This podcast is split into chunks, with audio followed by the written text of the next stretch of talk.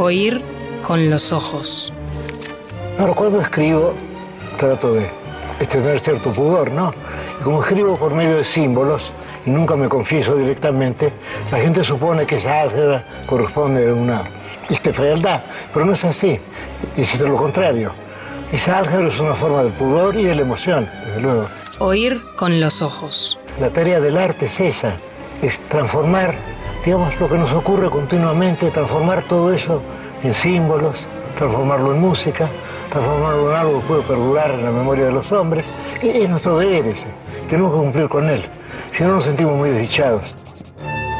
Un programa bajo los efectos de la lectura. Do we write better?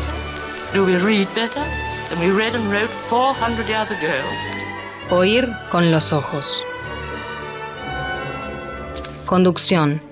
Fernando Medina. Haber podido hablar, caminar libre, no entrar o sí en iglesias, leer, oír la música querida. Junto a Lucía Campanella, Natalia Mardero y Las Karamazov. Oír con los ojos. Un programa. Para mí el acto de escribir tiene mucho de, un acto de amor. Bajo los efectos de la lectura. El pie de la letra, un acto de amor, un acto de amor.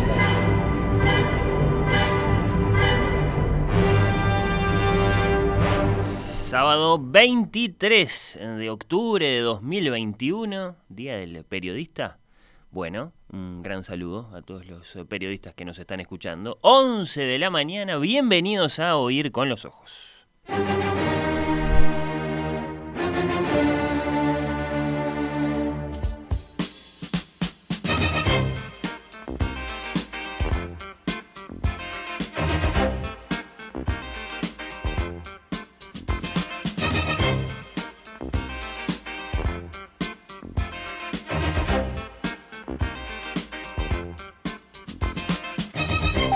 ¿Cómo andan? ¿Cómo les va? Sábado unánimemente gris. Con lluvia, con 18 grados.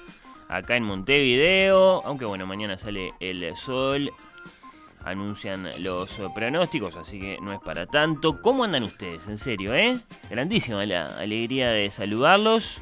Acá estamos para hacer este oír con los ojos primaveral, con literatura, con música, con cine y nuevamente con música. Después eh, de la una, en instantes eh, dialogamos con la cuentista y traductora Rosario Lázaro Igoa, que tiene un nuevo libro, se titula Cráteres Artificiales, acá lo tengo conmigo.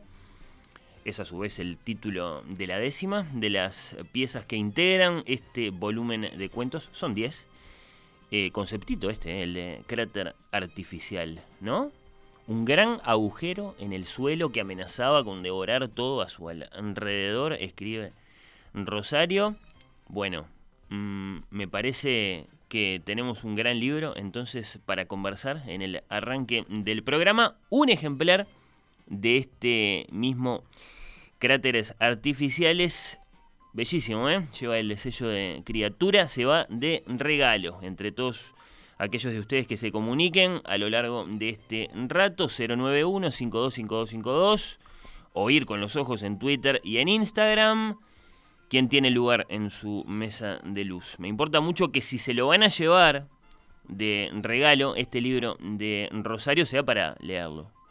Así que sean responsables los que lo pidan. Un gran saludo al oyente Facundo que pasó por las Karamazov a llevarse su regalo que le tocó a él? Las voladoras, de Mónica Ojeda, y puso después Facundo en su cuenta de Twitter. Hay un programa de radio que te saca del mundo por un rato, habla sobre libros, promete regalar libros e incluso cumple. Gracias, Oír con los Ojos. Bueno, gracias a ti, Facundo, por estar ahí. ¿Qué te vamos a decir?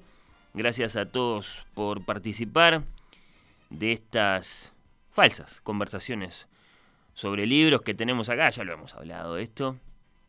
En realidad, si fuéramos valientes, hablaríamos directamente del caso Wanda Nara.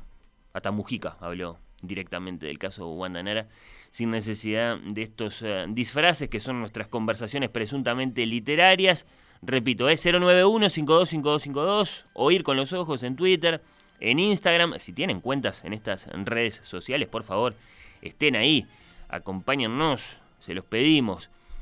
Mm, me parece que es importante. Hoy les vamos a pedir, además, que nos ayuden a armar una lista, una lista importante, una lista que tiene su interés para la narrativa de nuestro tiempo, una lista con grandes adaptaciones de libros al cine.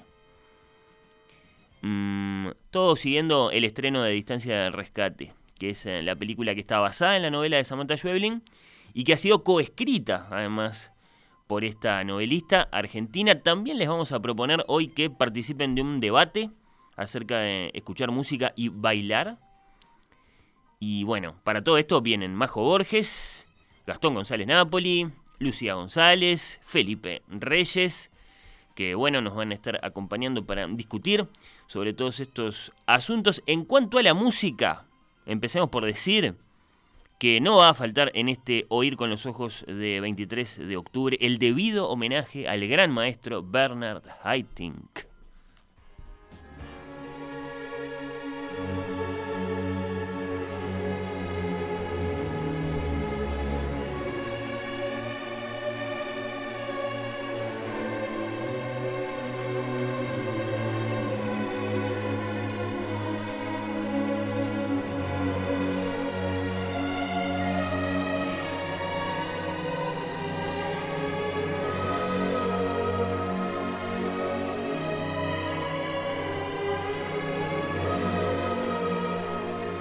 Señoras y señores, ahora sí llegó a su fin el siglo XX, me parece. ¿eh? Se fue una de las más severas y amorosas batutas que tenía el mundo. El extraordinario director de orquesta holandés Bernard Haitink, que hacía sonar así a la orquesta del Concertgebouw de Ámsterdam.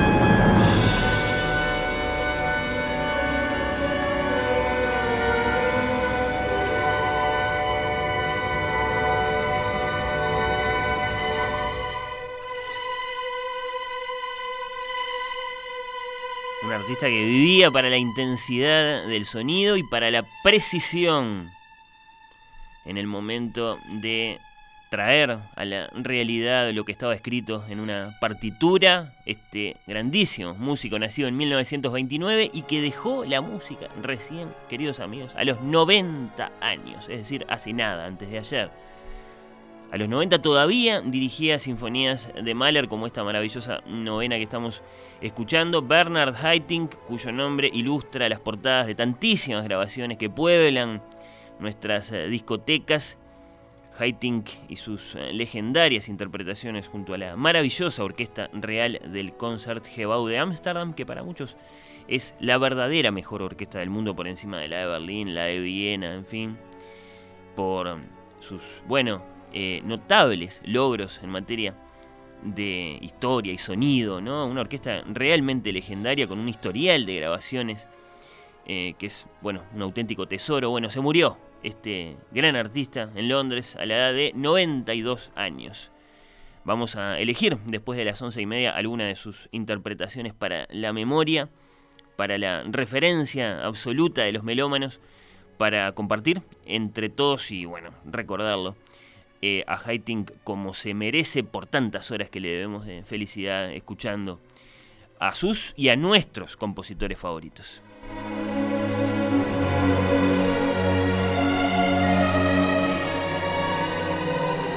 Muy feliz mañana gris de sábado para la batuta de esta pequeña orquesta que es Oír con los Ojos, el maestro Daniel Rey. El programa comienza formalmente con nuestra entrevista literaria están todos invitados a acompañarnos hasta las 2 de la tarde.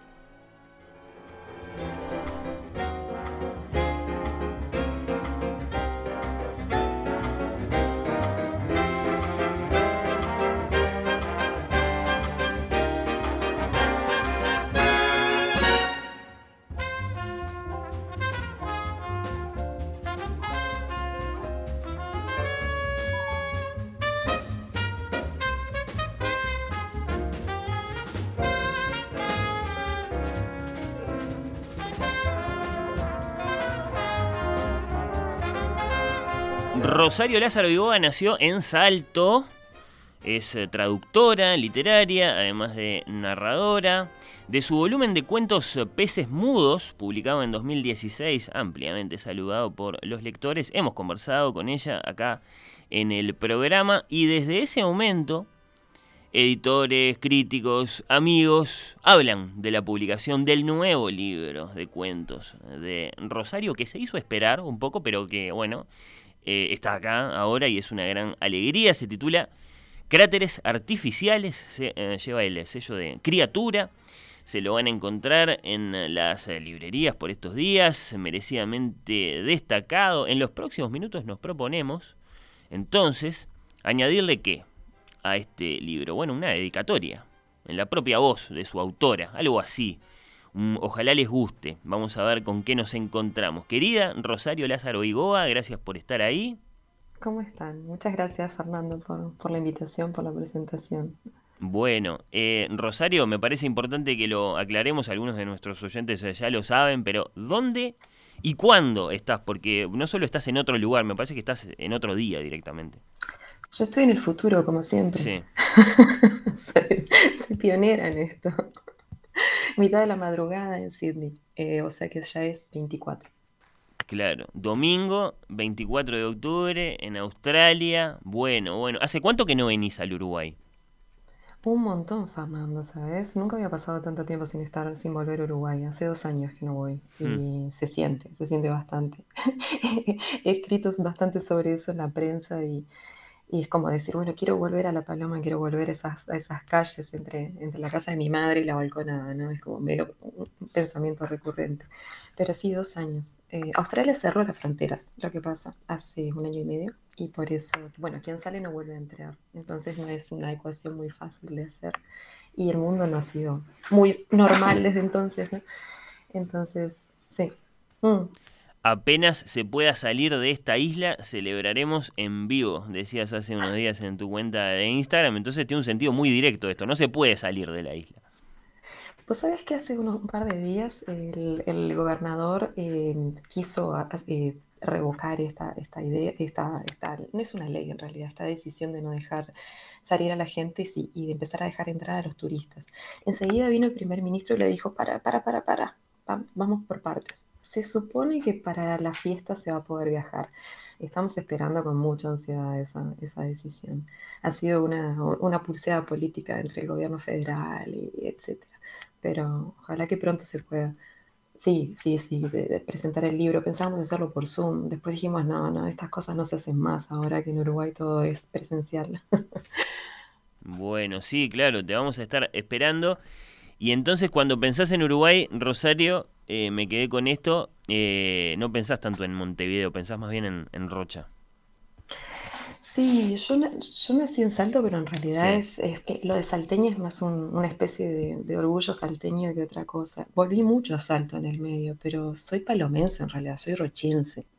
Eh, a pesar de que no, no tuteo y, un hmm. montón de otras cosas.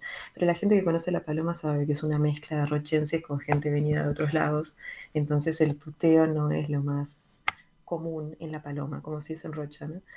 Y mm, sí, yo creo que mi lugar en Uruguay y el, Uruguay que, que imagino es, es, el, fundamentalmente es el de la paloma y, y, algunos paisajes y, y, lugares aledaños, como se dice por allá. ¿no? Bien, sí, sí. Eh, ¿Y qué tal el verano australiano? ¿Pudiste correr olas? Eh, sí, sí, el invierno también, ¿no? En, eso no, no se para, se, se, sigue. Sí, ha sido una, de las de las cosas buenas de la mudanza. Nosotros, la última vez que hablamos nosotros, yo estaba en Adelaide, estaba cerca de Adelaide, pero era eh, Australia del Sur, Australia, bueno, no sé cómo se dice la traducción oficial. Y desde enero de este año estamos viviendo en Sydney, que bueno, acabamos de salir de un lockdown de cuatro meses, ¿no? O sea, fue una, una decisión buena por un montón de cosas. Se puede ir al parque, se puede ir a la playa, se puede surfear, pero eh, la verdad que hace cuatro meses que, que, vivimos como en la rutina reducida, ¿no? De lo que es el confinamiento. Mm, y, bueno, se empieza a salir ahora, es, primavera, eh, hay toda una... Sydney está en ebullición, digamos. Justo hoy de tarde estábamos, estábamos haciendo un asado acá en la, terraza y, se veía la... Hay un, hay una pista de carreras de caballos acá a la vuelta. Y, claro, había todo, la gente pasaba toda engalanada, ¿no? Eh, de, bolillita azul. Y nos reíamos porque es algo que no se veía hace tiempo, ¿no? Eso es esa cosa de, ver gente saliendo y vestida de fiesta, ¿no? Y, gente junta, ¿no? Creo que esas cosas del confinamiento que son, bueno, la parte graciosa de todo el asunto, ¿no? El revivir después de cuatro meses.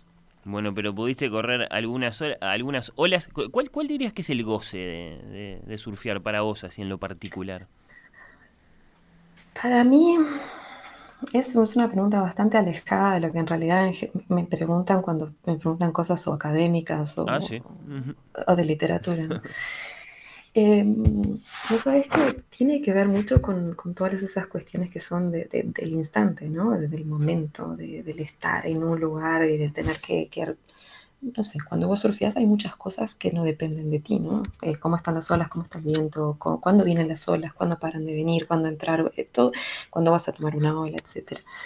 Y, hay un, disfrute de ese, de ese momento, de estar en el presente, ¿no? Que puede, a veces también existe en la escritura, pero la escritura luego está mediada por un montón de cosas. Empiezas a reescribir, empiezas a, a releer y empiezas a retocar y no, no, no, tiene que ver con una cosa tan espontánea y tan del, del, momento presente, del tener que estar en el momento presente, ¿no? Como pasa con bailar, creo que sí se va a hacer el, el, tópico de hoy para ustedes. Yo antes bailaba, bailé, hice danza moderna, hice ballet, hace mucho tiempo. Y, creo que pasa algo con esa cosa de movimiento, ¿no? Medio hipnótica, medio repetitiva también, de, estar en ese lugar, ¿no? Y el mar es, es, hermoso, ¿no? Creo que cualquier persona que haya tenido cualquier experiencia de, o de nadar o de navegar o de lo que sea relacionado con el mar, implica también una, una contemplación y un, entendimiento de algo que es ajeno a nosotros, ¿no? Creo que esa, eso vendría a ser más que nada lo que... Hace mucho tiempo, hoy justo estaba hablando con alguien adentro del agua, con una chica también, me dice, no, yo hace 30 años, yo, y yo pensaba, yo hace creo que 25 años que me tiro al agua. es un montón de tiempo. Es una cosa muy de la paloma, ¿no? No, no tiene nada de esa cosa, de esa obra más eh, fashion, ¿no? Es, éramos de la Paloma y bueno, nos, moríamos de frío todos juntos, ¿no? Yendo a surfar a la guada, en bicicleta, esas cosas, ¿no? Ajeno y claro, y, tanto más grande también que, uno, ¿no? Sí. Eh, mm. Rosario, eh, cumpliste 40, ¿te querés expresar al respecto? No mucho, más allá de buenas canas nuevas y no, no, no, nada, nada especial. Eh, ah, pensé que iba a poder hacer una fiesta, pero bueno, no se pudo hacer la fiesta. Me llenaron de regalos, lo cual fue bueno. Eh, aparecieron unas flores por ahí con una foto mía del libro recién llegado. Más las flores, que las flores eran una cosa maravillosa. Hoy terminé de sacar las flores y terminaron la, época de los cumpleaños. Cumplimos varios por acá en octubre y bueno, pero no, no, nada, nada nada extraño, no pasa nada, es como el futuro, uno llega al futuro y es lo mismo. No se preocupen que el 24 está exento de cualquier riesgo.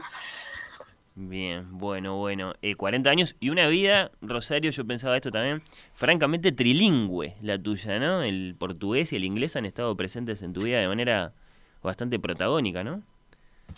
Sí, vos sabés que en realidad con, con la cuestión de las lenguas, pasa algo más temprano, que yo no sé si lo hablamos la otra vez. Yo me, estaba tratando de acordar de qué habíamos hablado en, mayo del año pasado. Eh, tengo muy mala memoria y no, no, no reescuché porque ya era tarde. Ah, yo me acuerdo, yo me acuerdo. Está perfecto. Cualquier cosa, si yo me repito, vos me, vos me avisas. Dale tranquila. En mi casa, mis padres habían estado, mi padre había estado ubicado en Francia por, por ciertas razones y ellos tenían varias suscripciones a revistas francesas. Entre las revistas francesas que tenían, tenían una que se llamaba Pomme d'Api, que era para niños, y que tenía una especie de revista de variedades para niños. Y también llegaban algunos libros en francés que mi madre me leía. Y me leía en francés. Yo no sé qué tan bien hablaba francés mi madre. Eh, yo creo que bien. Después cuando fuimos a Francia juntas tuvimos ciertos eh, problemas por no hacernos entender, pero bueno, mi madre leía, me, me leía mucho. Además yo recuerdo, me gustaba mucho leer de niña, de niña chiquita. Y, esa cuestión del francés y esa genialidad siempre fue algo que a mí me marcó de, niña. Después empecé a estudiar inglés y vivíamos cerca de la frontera, íbamos a Brasil y el portugués era una cuestión más constante, ¿no? Pero después estudié francés en, el liceo. Fue la última de las generaciones que tuvo seis años de, francés en el liceo. Esa cosa de la lengua extranjera desde un momento temprano, esa forma de, entender el mundo que vos decís, bueno, se puede decir de otra manera, ¿no? Que parece algo muy simple, pero que me parece que a mí me marcó mucho y me marcó por una curiosidad también, por cómo se dicen las cosas o cómo se dicen otras cosas o cómo, eh, o ciertas palabras, ¿no? La, la, cierta unicidad de algunas palabras en algunas lenguas y en otras no. Entonces esa, esa cosa medio reflexiva y medio también eh, de jugar con, con, las palabras viene mucho de, de, mi casa, ¿no? De, de, esa cosa del detenerse sobre ciertas palabras extrañas y jugar con eso, ¿no? Eh, como, como que favorece, como que estimula nuestro, nuestro sentido de, de la extrañeza de todas las cosas, ¿no? Sí, que creo que la, traducción en mí ha recuperado mucho de eso, ¿no? Para mí la traducción llegó, llegó ahí a los 25 años, en un posgrado que hubo en Uruguay. Lo hablamos eso con Lil la vez cuando estuvimos el año pasado, que fue el único posgrado que se hizo en Uruguay sobre traducción literaria. Y ahí fue como, oh, bueno, pude juntar todo, ¿no? Era el, interés por la literatura, el interés por las lenguas y una cierta cosa, eh, más, una cierta tendencia más analítica sobre la comunicación que a mí ya me había parecido eso en me, interesaba ya en la carrera de comunicación que hice en Uruguay. Entonces creo que ahí fue decir, bueno, dar cuenta de esas tres cosas y poder volverte sobre la lengua vía traducción, ¿no? que es una de las operaciones más, más originales y más denostadas, ¿no? de, relacionadas con el texto. ¿no? Sí, sí, bueno, hemos hablado de traducir eh, hace poco, eh, cuando se celebró, se conmemoró una nueva fecha del Día del Traductor, te leímos eh, a ti, Rosario, en, la diaria. Sabemos que, es una actividad que, te importa muchísimo y sobre la que reflexionás muchísimo. Y, que está en, pleno proceso de, ¿cómo decirlo?, de reconceptualización o algo así. Creo que de a poco vamos entendiendo que traducir es reescribir, es recrear, todo eso que hemos hablado eh, bastante. ¿Quedaste contenta con ese, con ese, con esa publicación que hicieron en la diaria que, de la que participaste vos y, a la que convocaste varias voces también? Sí, sí, lo hicimos con Leticia Hornos y, fue, fue muy interesante sobre las cosas que salieron, ¿no? Porque así, propusimos un par de preguntas y, bueno, diferentes intelectuales, pero también artistas, que fue, fue bien lindo, ¿no? Verla, ver cómo opera con bastante más centralidad de la que uno supone, ¿no? Pero sí, a mí es algo que sí, que me interesa por varios ámbitos, ¿no? Pero sí, y creo que está esa, esa extrañeza radical, ¿no? De, la lengua ajena, ¿no? Y de mm. algunas lenguas que no terminamos de aprender nunca, ¿no? Tratamos y no, no sale. Bueno, Rosario, a tu editora, Julia Ortiz, con quien dialogamos acerca de tu libro, Cráteres, Cráteres Artificiales, bueno, ella ponderó tu trabajo de, de escultora de la página escrita, bueno, eh, le agradeciste la paciencia, te leía también en tu cuenta de Instagram. ¿Por qué? ¿Fue, fue particularmente demorada, laboriosa la, la versión final de estos 10 eh, relatos? Eh, hubo varias partes que fueron lentas, Fernando, eso hay que decirlo. Yo soy medio lenta, ¿no? Y a mí me lleva tiempo las cosas y por una parte los, em, hay una novela en curso eh, que, iba a salir antes, eh, la novela está ahí suspendida, pero está, va, no está suspendida, va, digamos, despacio. Y los cuentos fueron saliendo en el medio y en un momento dije, bueno, Julia, me parece que tenemos una colección de cuentos, yo había estado escribiendo bastante febrilmente y mm, en eso no fue lenta, fueron como en un espacio muy comprimido de tiempo que salieron varios cuentos. Y, y, a partir de eso las versiones, ¿no? Le mandé un par, mira que tengo un par más, y ella esperaba. ¿Y cuándo te parece que podemos llegar a salir? Y me parece que tal vez un poquito más adelante, le decía yo. Y después cuando empezamos el proceso, ella como editora, que es muy aguda y es mm. muy, muy cuidadosa y muy buena, es una excelente lectora y una excelente editora, ¿no? Eh, bueno, el ser lectora es parte de ser editora. Em, ahí tuvimos algunas, eh, sobre todo pasajes en los cuales ella creía que no se, no se veían ciertas cosas, cosas de incongruencias. Y después en la revisión de estilo, que yo me puse un poco terca con algunas cuestiones agramaticales, que quería mantenerlas, y que en algunos casos no se, no se sostenía. ¿no? Eh, María Eugenia que hizo la corrección de estilo, eh, en algunos momentos yo creo que debe haber, no, creo que perdido la paciencia, pero sí como diciendo, bueno, ya está, podemos pasar adelante. Pero después nos pusimos a revisar las tres y, y bueno, fue, a, mí me gusta mucho esa, ese proceso de todo lo que viene después, ¿no? Me parece súper interesante, me parece que, que suma muchísimo.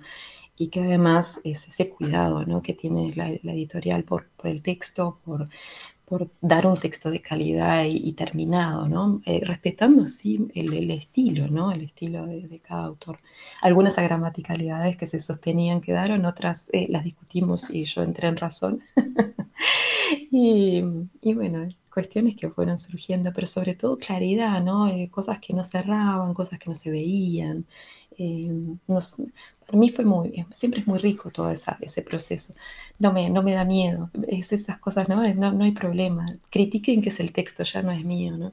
Claro, y es muy interesante que lo, que lo cuentes y que nos detengamos un instante en eso, porque creo que así como este, estamos cambiando nuestra conciencia de la, de la, importancia de las, de las traducciones, que bueno, que, amplían tanto las literaturas que podemos conocer, eh, pensar en el editor, en el corrector, también, bueno, eh, ayuda a mm, digamos, a eh, entender que si bien un libro tiene una firma, en este caso Cráteres Artificiales, Rosario Lázaro Vigoa, bueno, del resultado del libro en sí, bueno, han participado eh, varias mentes creativas y profesionales que, que, que también de alguna forma integran esa autoría, que es una cosa evidentemente muy compleja. Sí, sin duda. Y tenés, por ejemplo, La Tapa, que es de Gabriela Sánchez, y hay un montón de gente que tal vez yo ni siquiera sé que está, pero está, ¿no? O sea, impresión, y después por parte de criatura.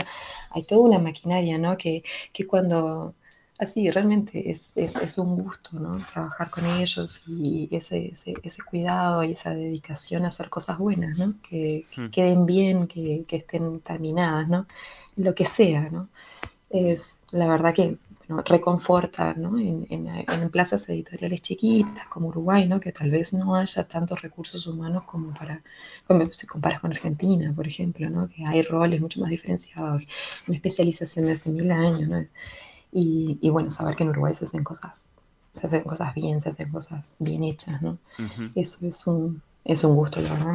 Bueno, bueno. Eh, Rosario, ¿tenés una idea clara de en qué consiste tu obra? Yo creo que a nosotros, tus, lectores, nos, nos, impresiona particularmente tu relación física con los lugares, tu relación con lo vivo, en un sentido además muy integral, lo humano, lo animal, lo vegetal, eh, algo como una poética de las ciencias, de lo, de lo, natural o algo así, no sé, parece asomar. ¿Pensás, eh, pensás vos misma, siquiera para, para ordenar un poco tus, tus inquietudes cuando, cuando te lees, eh, ¿cuál es la literatura que a vos te interesa escribir? Em, lo pienso un poco, pero nunca lo pensás del todo, ¿no? Creo que en ese sentido es, es, como, por suerte no se, no se piensa del todo, si no, no se escribiría. A veces me releo y me espanto un poco, o no hmm. me doy cuenta como del alcance de, en ciertos momentos de la crueldad o de cierta disección de cosas que, me, que cuando las escribo no me doy cuenta de qué tan hondo estoy yendo, ¿no? O qué tan minucioso o qué tan despiadada estoy siendo. Em, sí, hay, como vos decís, hay algunas obsesiones, ¿no? Que recorren la, forma, que atraviesan la forma en que se ve el mundo y que después también eso está en el texto por una parte, es lo que tú decís, es como una obsesión con ciertos lugares y con, con, dar cuenta de esas cosas que están en el aire y que a veces nos están marcando mucho más de lo que creemos, ¿no? O sea, ese, esa temperatura, ese, es todas esas condiciones para la vida. Había un cuento de peces mudos que eran condiciones para la vida, ¿no? Es como todas esas condiciones que nos están eh, constriñendo en cierta manera y que no nos damos cuenta porque somos así una especie más, ¿no? por otro lado está así esta cuestión de, lo vivo, ¿no? Los límites de lo vivo, los límites de... Creo que en este caso, con la colección de cuentos nueva, surge también un, y creo que en eso Julia lo, detectó en el, en el, conjunto, y creo que es algo que, está, que lo atraviesa, es, es como una obsesión con el cuerpo, ¿no? Hay una mm. con el cuerpo y, con y sus vicisitudes, ¿no? Es el es el, creo que está atravesado por el hecho de, yo haber sido madre, de, haber parido, de un posparto, un posparto además muy lejano, ¿no? Estando en Australia y toda esa, y toda esa, todo ese universo reducido, ¿no? Que tiene que ver con, con, el, con el estar criando y con, bueno, primero el gestando y después el criar, ¿no? Esa, esa cosa milimétrica de la reacción con, con esa cría, ¿no? Para ponerlo de una manera un poco más eh, así, eh, bueno, en términos de especie, ¿no? Pero mm, creo que si hay algo que atraviesa también este, este, como algo nuevo, como un elemento nuevo de esta colección, es sí un detenimiento en, en, las sucesiones, ¿no? en las genealogías, pero en un sentido tal vez no tanto de, no tan humano, sino más signado por ese frenesí de las especies por reproducirse ¿no? y por perpetuarse. Y que, bueno, llevado al plano de, nuestras existencias está, está, de alguna manera en, en anécdotas puntuales, ¿no? en, cuentos que no son nada, eh, son, son muy ligados a, cosas cotidianas, ¿no? Mm. Bueno, tal vez no se ven tan cotidianos, pero eh, de alguna manera están, están ligados a cosas conocidas, ¿no? No, es, no estoy haciendo ciencia ficción ni qué literatura me, interesa escribir. Es una literatura que por lo menos dé cuenta de, esas de esas cuestiones que, que, no, que esas obsesiones mías, ¿no? las relaciones familiares, las relaciones con, con, otras personas, las, las crueldades y las y, las, pues y los momentos de, cierta em, gloria que tienen nuestras existencias tan, tan mínimas, ¿no? Creo que va por ahí un poco. El primero de los cuentos se titula Un muerto más y bueno, contiene imágenes de esas que no se borran fácilmente. El animal enorme, vos escribís, era tal la magnitud de aquel cuerpo que no parecía un ser vivo. Bueno, ahí está la madre, ahí está su bebé está la, la, inquietud por esta aparición. Eh, ¿Es una alegoría este cuento, Rosario? Sabes que yo no lo pensé de esa manera. Eh, varias personas cercanas lo han leído de esa manera y, me han iluminado algo que cuando yo lo escribí no lo pensé, que era, bueno, sí, esa, esa dualidad, ¿no? Entre, entre, la vida y la muerte. Eh, yo fui madre poco después de perder a mi padre, eso es algo que, que fue muy fuerte y que fueron así como varios así eventos de la vida sucesivos. No lo había pensado, por suerte eso te decía, una no piensa, no, no, no, pensás demasiado, estás escribiendo, vino esa imagen y la empecé a, elaborar de una determinada forma. Em, ¿Quién es el animal? Eh, ha, despertado varias interpretaciones acá en el núcleo inmediato. Yo no digo nada, porque es, lo interesante es que, se forme la imagen que tenga que formarse.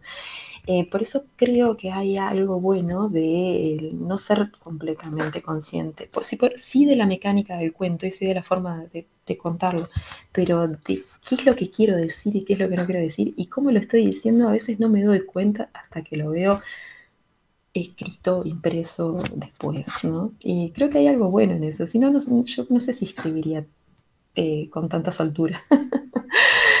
hay una, más Hay una cosa muy inquietante en el cuento que es esa necesidad de la protagonista de, presenciar el momento de la muerte de este animal del que al principio no se sabe si está vivo, si está muerto. Eh, ¿a, qué, ¿A qué crees que responde esa, esa necesidad o ese deseo que en principio sí te, lo, te los reconocemos como muy humanos? Es un poco morboso, ¿no? ¿Mm? Porque ella está, ella está dedicada a la vida y está dedicada a nutrir además a un niño, ¿no? Em, a esa cría. Lo, curioso de todo eso es que em, sí, es, como que tiene un cierto morbo en, verlo irse, ¿no? Que es, que es algo que a mí me inquietaba y me inquietaba que ella tuviera ese deseo, ¿no? No, no era algo que yo reconociera en mí, sino que era algo que había aparecido con esa imagen, ¿no? Esa imagen de un cuerpo de dimensiones exageradas, difícil incluso de enterrar, ¿no? Porque yo pensaba cuando se mueren los caballos, exacto, cuando se muere un caballo en el campo tenés que traer una, una no, creo que es una retro para enterrarlo, yo no sé esas cosas, pero bueno, me van contando. Y mm, vos sabés que apareció, aparecieron juntos esas dos cosas, esa, esa tensión con el afuera y al mismo tiempo ese morbo casi medio un poco, eh, sí, de, la protagonista del cuento, de poder presenciar el momento en que el cuerpo se va, ¿no? Eh, bueno, después qué pasa no lo vamos a decir porque, no, no. ojalá que, que se lo gane alguien que lo lea. Baste, baste esa, esa inquietud, sí, por el momento en que se apaga la vida o qué sé yo, eh, que sí que resulta muy, muy inquietante en el, en el cuento. Después también me quisiera detener un instante en el último, ¿no? Que es el que, el que da título al, al libro, Cráteres Artificiales. Y esa imagen, Rosario, la de ese agujero, eh, tiene, tiene un origen que, que puedas compartir con nosotros. A ver, ¿qué nos contás? siempre hay cuentos en los balnearios, ¿no? Eso. siempre, siempre estamos eh, levantando la oreja, por más lejos que esté, yo siempre ando, ando escuchando por ahí. Eh, no, no voy a dar demasiados detalles, pero sí, sí hay, hay, hay correlatos y cuestiones que, que se expresan. Em, tiene que ver con algunas imágenes puntuales que, fueron surgiendo en el último verano que yo estuve en, La Paloma, que estuvimos todo el verano, y hace años que no estaba todo el verano en La Paloma. Y bueno, surgen cosas, ¿no? Empiezas a mirar para un lado, a mirar para otro, surgen cuentos, te vienen, te cuentan algo, te cuentan algo por otro lado. Yo creo que... Alguien estaba haciendo una piscina, me parece. Sí, sí, el, robo de arena en el balneario vuela, ¿no? O sea, es, es, moneda corriente. El problema es cuando te roban arena de una duna al lado de la playa y después se te cae la construcción pues está llena de, no sé, de sal o de lo que sea. Parece ser que la arena del lado del mar no es buena. Em, la cuestión es, sí, sí, sí, surge, son, son anécdotas de balneario, ¿no? Cosas que, que, van corriendo de por ahí, vos las agarrás medio que al pasar y bueno, en función de eso fue desarrollando la historia de este hombre tan osco, ¿no? Tan, tan, tan, tan inentendible, ¿no? Y tan, y tan prodigioso en tener una familia tan extensa en poco tiempo. Em, Sí, van, van surgiendo a partir de cuestiones, o sea, puede ser una anécdota, puede ser una imagen muchas veces, ¿no? Pero, y los voy desarrollando de acuerdo a, bueno, los, el repertorio que tenemos, ¿no? Que siempre es de los lugares que conocemos. Em, sí, ese es uno de los cuentos más, si se quiere, palomenses o de balneario, ¿no? Ahí va. ¿Y cuál es la, historia de la definición del título del libro? ¿Tenías todos los cuentos? ¿Este se llamaba así? ¿Te parecía que era el que tenía el, el título más apropiado para dar, digamos, este nombre a toda la serie? Si mal no recuerdo, creo que fue algo como dado por sentado. Julia me dice, se va a llamar cráteres artificiales, y yo le dije, bueno, perfecto, me, gusta, o algo así fue. Eh, la vez pasada nos había llevado bastante debate, yo quería un, nombre diferente, con peces mudos, y después un amigo me dice, pero ¿por qué no le pones peces mudos, que es tan lindo como imagen? Muy bueno, estaba bárbaro. Ahora con cráteres artificiales salió naturalmente. No, creo que fue Julia que dijo, bueno, se va a llamar así, ¿no? Le dije, sí, sí, bárbaro. Y quedó. Y cráteres artificiales tiene como una especie de, es como una redundancia, ¿no? Porque un cráter, ¿qué, cráter no es en cierta manera artificial? Y bueno, viene a, a complementarse de alguna manera lo de peces mudos. Em, tiene, eh, si lo, llevamos al plano de, bueno, de esas, esas heridas sobre el cuerpo y esos eh, cuerpos medios eh, así, no, no, tratados muy bien por la vida, eh, cráteres artificiales también tiene sentido, ¿no? Después me di cuenta de eso, eso te empiezas a dar cuenta después, Yo creo que en el momento en sí no lo, no lo había pensado demasiado. Me gusta cómo quedó el, título y me gusta cómo quedó con la tapa, o sea, me parece que es un conjunto del cual estoy muy orgullosa. Sí, sí, eh, y con, buenas razones, eh, cómo no. Eh, el sábado pasado dialogábamos con Mariana Enríquez y nos expresaba, bueno, todo su fastidio ante la idea de, que estamos ante un boom de autoras mujeres en lengua española. ¿Vos, vos cómo, cómo te sentís en ese sentido, atenta a las, a las cuestiones de género que influyen en los, en los mapas literarios? Ay, no sé qué decirte. Yo la, escuché a Mariana, me encantó la entrevista del sábado pasado y sobre todo por todo lo, todo lo que no, no tenía que ver con literatura estrictamente, pero al mismo tiempo tenía que ver, ¿no? Sobre lo, yo qué sé, es, esas cuestiones, el mercado es voraz, ¿no? Se mueve para un lado, se mueve para otro, lo que vendan hoy tal vez no lo vendan dentro de... Sí que hay, sí que las mujeres tenemos mucho más lugar hoy en día, ¿no? Porque es... Y eso se ha conquistado por por luchas en los últimos, las últimas décadas, ¿no? Me parece que, no sé, lo, de boom de mujeres es algo, eh, son invenciones del mercado para reciclarse, es como cuando, no sé, vuelven las, las sombreras o vuelven los, los zapatos de taco corrido, ¿no? Esas cosas. Em, sí que, hoy hay muchas más condiciones para publicar como siendo mujer que de repente hace 10 años, ¿no? Eso es innegable también. Eso es un hecho. Em, Mm, pero, ¿qué tanto? Yo pensaba, ¿cómo serás eh, publicar siendo hombre, no? ¿Cómo te debes sentir cuando la, en realidad la, marejada o el, tsunami viene del lado de las mujeres, ¿no? Porque solo se habla, casi todo se habla de literatura de mujeres en los últimos tiempos. Pero bueno, lo, hacía, hacía como esa lectura solamente para, para pensarlo de otra manera, ¿no? No, no tengo ninguna posición al respecto porque no, no, no, no, no, no, no es algo que me, en, términos de la literatura que yo hago, que me, saque el sueño. Sí me parece que, que son condiciones que son más favorables. Es que bueno, ¿no? una vez que son más favorables, no le viene mal a nadie. Bueno, bueno, ahí expresaste, sí, por lo menos una sensación respecto de, de, ese presente. ¿Y qué has estado leyendo? Eh, que nos puedas este, comentar. Mm, cosas que estaba leyendo. En realidad terminé el nervio óptico por una recomendación, creo, creo que era de ustedes, lo leí en pantalla en la... Ah, de hace mil años, ¿no? Eh, Gainza. De Gainza y me encantó. Bueno, creo que fue Vía Superviel que lo recomendó acá en el programa. Me gustó mucho porque me gustó esa... O fue Nati Mardero, bueno, ahora no sé, Rosario, ahora me hiciste, me hiciste pensar, capaz que fue Nati Mardero. años. Yo me acuerdo de haberlos escuchado a ustedes, haber escuchado varias, bueno, se habló bastante en Uruguay de eso. Yo siempre estoy al piste, pero siempre estoy desfasada porque no me llegan los libros, porque con el lockdown, etc. Lo leí en Biblioteca País y me gustó muchísimo. Me gustó esa cosa medio desenfadada, pero al mismo tiempo cruda, porque llega un momento en que todas esas, esas pequeñas historias terminan siendo muy trágicas, ¿no? No todas, pero la mayoría. Em, estoy leyendo, ¿qué más? Estaba justo, estaba mirando eso. Los Anillos de Saturno de Sebald, que no lo había terminado de leer. Y después estoy leyendo bastante cosa australiana, en realidad. Una es, a ver qué pasó con mi imagen. Eh, una es el. Es, es, una especie de mezcla, de, es, es, una mezcla de poesía con ensayo, con cuento, que es de, se llama Beverly Farmer, es una, es una autora australiana, y el libro este se llama A Body of Water es, como un cuerpo de agua, ¿no? Y, es, interesante porque ves dentro de la lógica del texto un montón de operaciones de lo que está, de lo que quiere escribir y después lo escribe, o sea, ves el cuento dentro de la propia estructura de, esta novela, hay mucha poesía, es muy lindo. Em, es un, así un texto como muy, muy diverso, este, conformado por diferentes géneros y al mismo tiempo hilvanado como una especie de diario de ella misma y mm, una especie de novela luminosa, pero mucho más, eh, bueno, no, no, digo que el hebrero no sea poético, pero sí deliberadamente más, más lírico, si se quiere. Em, y después estoy leyendo unos ensayos muy copados que se llama Buried Not Dead, enterrados pero no muertos, de Fiona McGregor. Y es una, es, ella ha sido, es artista plástica y ensayista, es más, es más ensayo, eh, ensayo personal, ¿no? Esa cosa más eh, de la tradición anglo y que es sobre historias de cosas que pasaron en Sydney y de, activistas y, gente que, tuvo que ver con la performance en los 80 y en los 90 acá.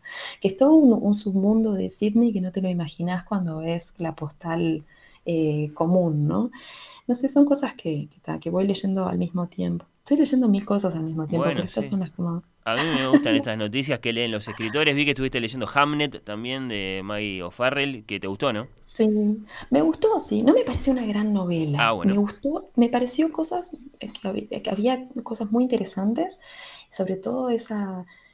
Hay momentos muy duros, ¿no? Momentos muy, muy cúlmines y es como una cosa muy Sí, esa es la relación de la, de madre con el hijo, ¿no? Tal vez eso me impactó más porque estaba como en la misma frecuencia, hmm. pero eh, era esa, ese detenimiento, ¿no? Y en la hija, la hija que, que, bueno, que lo sobrevive a, Hamlet, ¿no? Me gustó, me pareció sí en el molde de una novela más, más, más comercial, ¿no? Más, más el, molde de la novela de las 300 páginas, ¿no? Que, que es lo que vende. Bueno. Pero me gustó, me gustó, sí. Bueno, eh, acá queda Cráteres Artificiales de Rosario Lázaro Vigoa, que a lo mejor, eh, si tiene unos minutos más antes de volver a dormir, eh, nos manda dictada una dedicatoria y se la añadimos al libro que se va a ir de regalo entre todos nuestros oyentes. Es de criatura. Este volumen de cuentos que hemos presentado entonces en diálogo con su autora, Rosario, mil gracias por haber estado ahí, por este madrugón, por la generosidad en las respuestas. Te mandamos un, Abrazo grande. Muchas gracias Fernando por la invitación, por las preguntas, por los comentarios, por la lectura y bueno, a las órdenes siempre.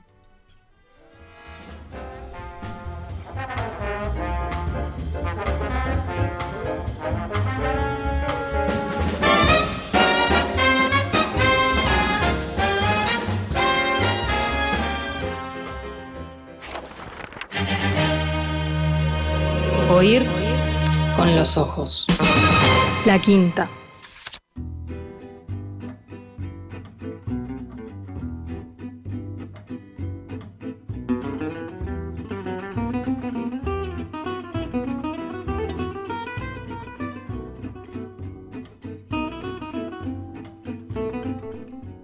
que dice Silvia, me gustaría tener este libro y ya les tiro, participa de la consigna que le vamos a proponer en los próximos minutos, que es bueno que nos ayuden a armar una buena lista con las mejores adaptaciones de libros al cine que hayan visto. Y mm, Silvia dice Los puentes de Madison, adaptada de la novela de Robert James Waller, 1995. Bueno, vamos aceptando, sí, eh, algunos títulos. Es tan buena la novela de Los puentes de Madison eh, ahora yo voy a introducir este matiz, ¿no? Me parece que esta discusión es interesante en la medida en que hablemos de buenos libros, ¿no? Y entonces de grandes desafíos para directores que se atreven a llevar eh, esas, esas literaturas a la, a la pantalla del cine. Bueno, eh, saludos para Rosario Lázaro Vigoa de María de los Ángeles, muy amables, de Uri, que también disfrutó al parecer de las respuestas de Rosario y pide su libro, lo mismo Ignacio, que lo pide con varios emojis. Voy por el libro de Rosario, besos para todos, dice también Inés. Después de escuchar a Rosario con esa dulce forma de hablar y escuchando además cómo escribe, bueno, ahora sí o sí quiero leer todos esos cráteres, dice Patricia.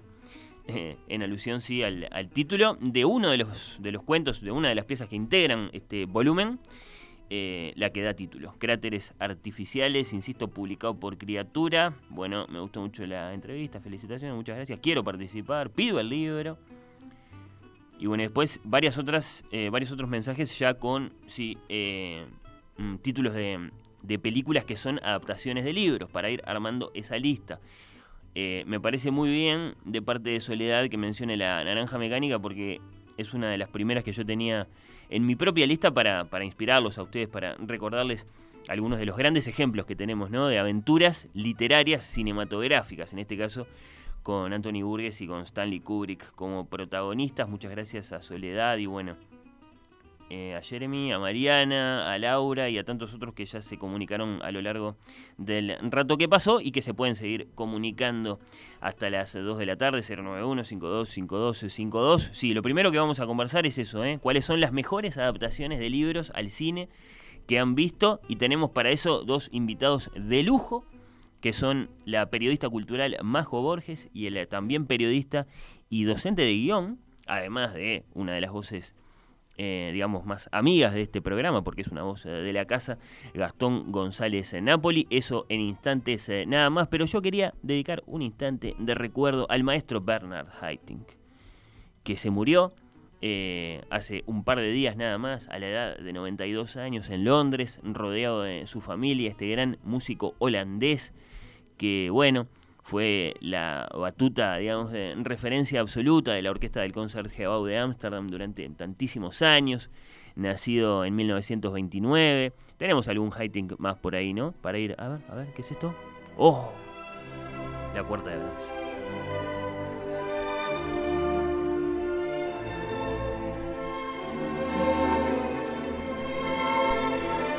Debutó en 1956 al frente de la orquesta del Concertgebouw, que insisto, ¿eh? cuando se discute entre los amantes de la música acerca de las mejores orquestas del mundo, y uno dice Berlín y otro dice Viena, siempre hay uno que dice, no se olviden, del Concertgebouw de Ámsterdam, porque la historia de sus grabaciones es la historia de la confirmación de un sonido incomparable, ¿no? Eh, de esos que son al mismo tiempo intensísimos y tremendamente analíticos, es decir, en el que mm, la expresividad del tema que está siendo tratado por el compositor en ese momento eh, se combina de manera casi milagrosa con una disección del sonido en la que, bueno, podemos escuchar todos los instrumentos. Acá lo tenemos a Haitink dirigiendo Brahms.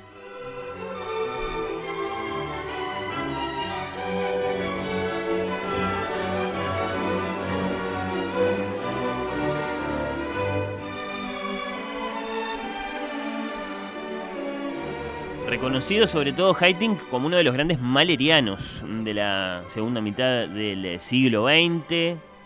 Le dedicó dos trabajos integrales a Mahler. Haitink, es decir, dos veces entró a estudios para grabar todas las sinfonías de Mahler, lo cual, bueno, eh, significa muchísimas horas de música, muchísimas horas de, grabar junto a su orquesta, además de con solistas y con coros y bueno, y con todo lo que demanda eh, el inmenso Gustav Mahler. Bueno, se destacó también en Bruckner, en eh, Strauss, en Mozart, en Beethoven. No le gustaba mucho la ópera, si bien fue director de Covent Garden, Haitink, pero decía que la sufría mucho, la dirección eh, de, la ópera.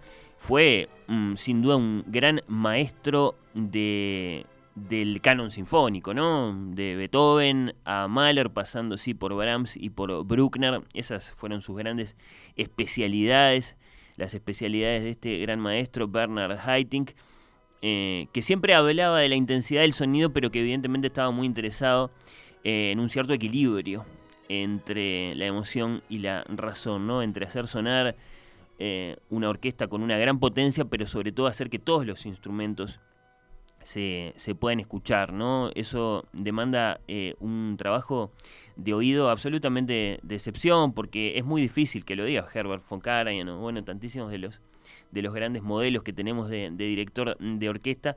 En general, la expresividad a la hora de dirigir, sobre todo de dirigir una sinfonía, en general significa, significa que escuchamos una o dos voces nada más, ¿no? Las voces dominantes que son las que eh, llevan como, como, mm, como voces titulares el, tema. Eh, y después los detalles, ¿no? los subrayados, los matices, eh, la estructura Mm, compleja eh, de, la escritura musical se pierde.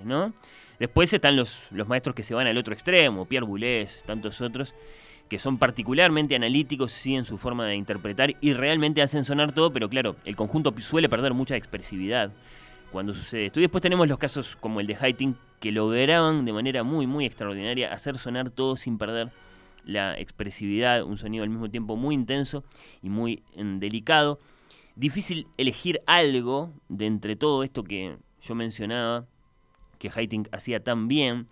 Eh, ¿Y acaso un modo de resolver eso? Porque claro, no vamos a escuchar un movimiento completo de una sinfonía de Bruckner o de Mahler. Es elegir un pedacito de alguna de las cosas que hacía Haitink cuando descansaba. Y por ejemplo hacía Debussy. Y lo hacía muy bien, ¿no? Eh, aprovechando esa, esa, esa, paleta pictórica tan milagrosa de, del gran compositor francés este pedacito que vamos a escuchar de El Mar, una de las obras maestras de, Debussy, se corresponde con una grabación que hizo Haitink en los años 70 para la Philips. Eh, acá está el eh, segundo de estos, bueno, cuadros, de estos bosquejos. A Debussy no le gustaba decir ni sinfonía ni nada así, por supuesto.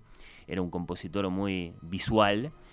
Eh, el que se llama Juego de Olas Acá está Bernard Haitink junto a su amada orquesta del Concertgebouw de Ámsterdam. De este modo recordamos a este maestro que acabamos de despedir a los 92 años.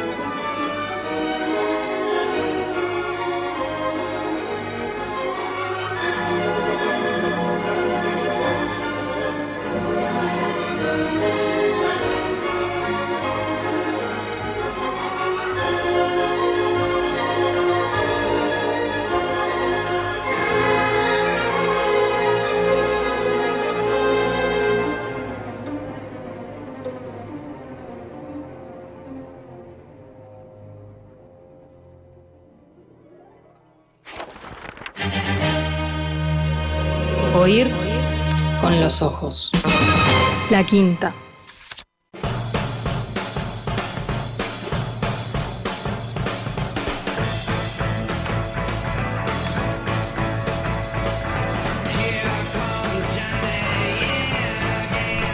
esta conversación arranca ya ilustrada con ejemplos. Acá están en este Iggy Pop Irving Welsh y Danny Boyle, ¿no?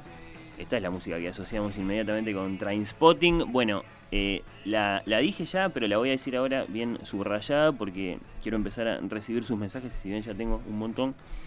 Pero bueno, quiero tantísimos más. ¿Cuál es la mejor adaptación de un libro al cine que recuerdan? Y quisieran destacar. A mí me gustaría que introduzcamos, eh, además, en esta pregunta, el matiz de que sea un buen libro. Para que sea una conversación un poquitito más difícil, ¿no? Que sea un buen libro con el que un cierto director, un guionista, bueno, se animaron y los llevaron a la pantalla. ¿Cuáles son esos grandes ejemplos que les gustaría destacar. Desde hace unos pocos días se puede ver en Netflix Distancia de Rescate, película dirigida por la peruana Claudia Llosa y basada en la aclamada novela de la argentina Samantha Schweblin, que lleva el mismo título. María Valverde y Dolores Fonsi le ponen rostro a esta oscura y emocionante historia. Samantha Schweblin coescribió junto a la directora Claudia Llosa el guion de la película a propósito de la cual no vamos a resistir la tentación de discutir, bueno, cuál es su relación con el libro en el que está inspirada. El libro en general es considerado muy bueno. ¿Qué hace la película después? Lo profundiza, lo simplifica, le añade dimensiones a su exploración terrorífica, humana, o más bien le saca cosas, así para Netflixarlo. Bueno, eh, serían algunas de las formas de aproximarnos a este asunto con distancia de rescate como, como excusa. Dialogamos a partir de este momento acerca de llevar libros a la pantalla, la literatura como fuente de guiones, de historias para el cine y dialogamos con quién. Bueno, con el periodista, docente de guion, compañero de la casa, Gastón González Napoli. Bienvenido. Casa Fer. Muchas gracias por siempre por invitarme. todo sábado que vengo para acá es, es una buena una buena ocasión. ¿En serio? Sí. Yo pienso que Gastón viene tantas veces durante la semana. Yo estaba a sentir mal además, pues ayer te decía, me, hace, me tengo que quedar a dormir acá en la radio. ya Claro, terminás muy tarde además los viernes, sí. Eh, pero, pero bueno, no, yo muy agradecido, Gastón, de que estés acá. Me parecía muy importante además, en tu doble condición de amante del cine y de estudioso del guion. Bueno, a ver si estoy a la altura, porque ya me estás, me estás vendiendo, vendiendo alto. Por otro lado, nos acompaña también, y es un lujazo y una alegría, la periodista cultural y también gran amante del cine, Majo Borges. Bienvenida, Majo. Buen día, ¿cómo están? Bien. Un placer estar acá. Hace casi dos años que no estaba en el estudio de radio, así que todo gracias a vos. Eh, creo que, muchos eh, de nosotros amantes de la radio te extrañamos mucho en la radio yo no les puedo explicar lo que extraño. Y dos por tres me llega un mensaje hasta ayer. este de, ¿Y cuándo volvés a la radio? Y yo qué sé, si, dependía de mí, vuelvo mañana. Mirá, estoy acá el sábado. Copada, con emoción vine. Bueno, eh, sí, a mí me alegra mucho que, estés eh, acá en la radio y para hablar de cine. Para hablar de cine. Yo quiero hacer una advertencia. Es de las cosas que vos elegís. a ver. Yo vi muchas más películas de los libros que leí. Muchas más. Estoy segura que capaz que en el caso de ustedes la relación no sé si es la misma, pero yo vi muchas más películas que Seguro, seguro. Muchas más. También por una cuestión del tiempo que te lleva a ver una película. Pero bueno, la emoción que me transmite, me encanta la literatura, me encantan los libros. Siempre estoy leyendo algo, pero veo muchas más películas y por mi oficio también hay momentos que tengo que ver, tengo que ver, tengo que ver, tengo que ver.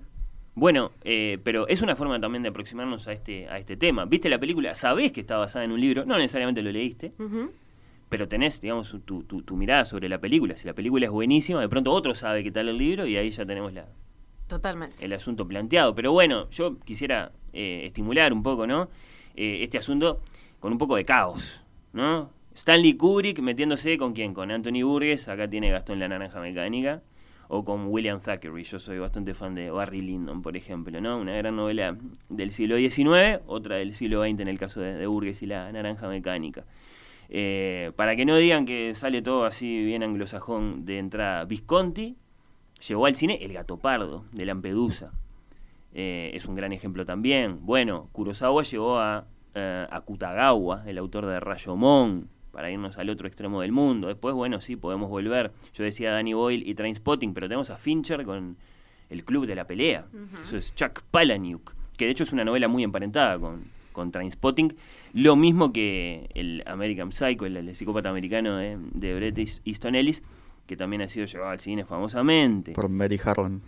Ahí está, sí, eh, un nombre menos famoso ahí, de pronto que el de Fincher o el de Danny Boyle. Sí, yo es la única película de ella que vi, sí, por eso, por eso. Pero, pero una película así muy recordada con una gran actuación de, Christian Bale. También, la fuente ahí, la literatura, ¿no?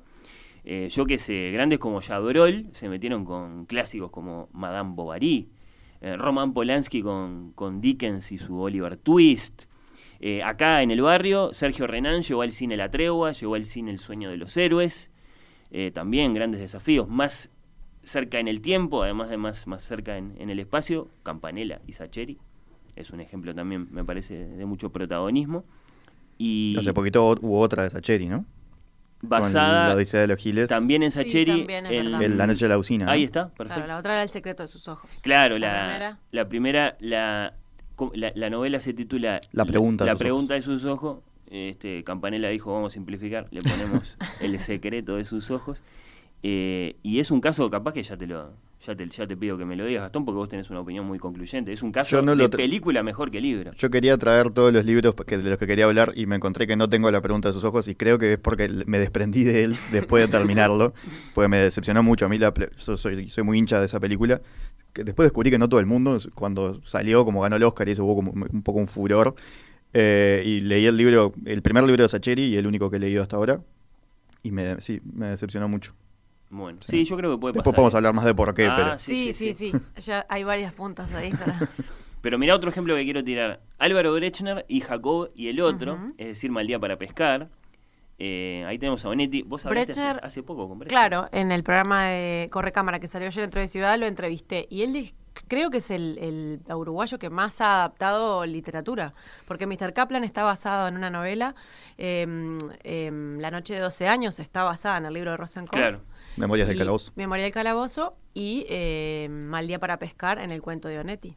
Y todo él este, se basa en, en, textos preexistentes, como se dice. Claro, pues escribe él los guiones, además. O sea, los adapta él mismo. Los adapta él mismo. Y ahí hay unas puntas interesantes sobre que para comentar después sobre qué hay que hacer cuando qué, qué, piensan los directores cuando agarran algo que ya existe. Eso, eso, eh, cuando lleguemos a, las, a las generalidades que tiene todo este asunto, pero bueno, para que no queden sin mencionar, eh, también tenemos todo el, todo el mundo blockbuster, ¿no? Que es Harry Potter o El Señor de los Anillos en, este, en, esta, en esta discusión.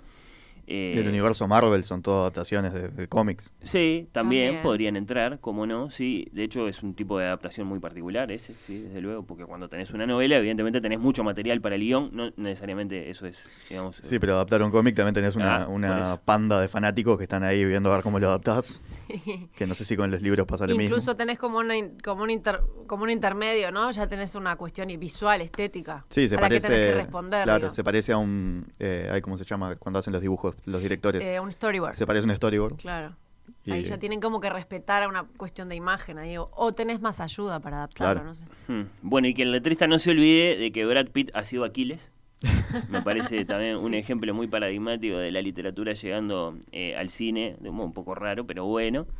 Eh, y, bueno, y también para, para digamos, este mm, no, no terminar de excluir, si bien insisto que a mí me parece que es más interesante la discusión cuando el libro es bueno, que, bueno, que en definitiva también eh, las películas de Steven Spielberg, por ejemplo, están, suelen estar basadas en novelas que son novelas más identificadas con el mundo de los bestsellers, como las de Michael Crichton, que hizo las, las de Jurassic Park. Pero, incluso algunas que podés no sospechar, como, el, como Tiburón, por ejemplo. Sí. Hay una novela detrás. Hay una novela. sí, ¿Cómo será esa novela, no? no, me dan ganas de leerla. tampoco. y lo que pasa es que no te imaginas Tiburón sin, sin las dos notas de John Williams. Claro. Es, es, una película, ¿no? ¿Cómo puede ser que sea un libro? La versión definitiva es eso. Bueno, eh, ¿hay verdades universales para la adaptación de libros a la pantalla? Por ejemplo, que el libro no puede ser nunca un libro demasiado experimental. Por ejemplo, nadie va a adaptar Finnegan's Wake al cine, uno piensa, ¿no? Pero, pero Hay que entenderlo primero, ¿no? Yo nunca hice el intento, pero me han dicho que sí, que no es nada fácil. Eh, pero eso, eh, ¿hay, ¿hay verdades universales o, o, hemos visto tantas cosas tan distintas y tenemos además una historia ya larga, ¿no? Porque desde luego que se empezaron a adaptar eh, mm, novelas al, al, cine muy, muy temprano en la historia del cine, porque era una gran tentación. ¿Dónde hay grandes historias? Y bueno, en la novela. Eh, y ahora tenemos eh, esto otro que es las plataformas de streaming favoreciendo la, la, redacción y la publicación de novelas, porque también es como una cantera después para guiones. Entonces, en esa historia, evidentemente, hemos visto tantas cosas que capaz que no hay verdades universales. No, hace unos días estuve en una charla en el IPI, en el Iberseries Platino Industrias, que se organizó en Madrid. Entre todos, los, además de los premios, había como este foro que reunía tres eventos del mundo en uno y había una charla que se llamaba Para, para historias, las de los libros. Hmm. Entonces reunieron a guionistas, productores, directores, hasta eh, alguien de la editorial Planeta y bueno, estuvo muy buena la charla porque había distintos puntos de vista. Y yo hace unos días escuchaba, eh, bueno, em, entrevisté a Emma Bremerman para el programa que hice sobre esto mismo, para Corre Cámara, y él decía, bueno, es histórica la relación este, desde el viaje a la luna de Georges Méliès, ¿no? Basada en, en un libro.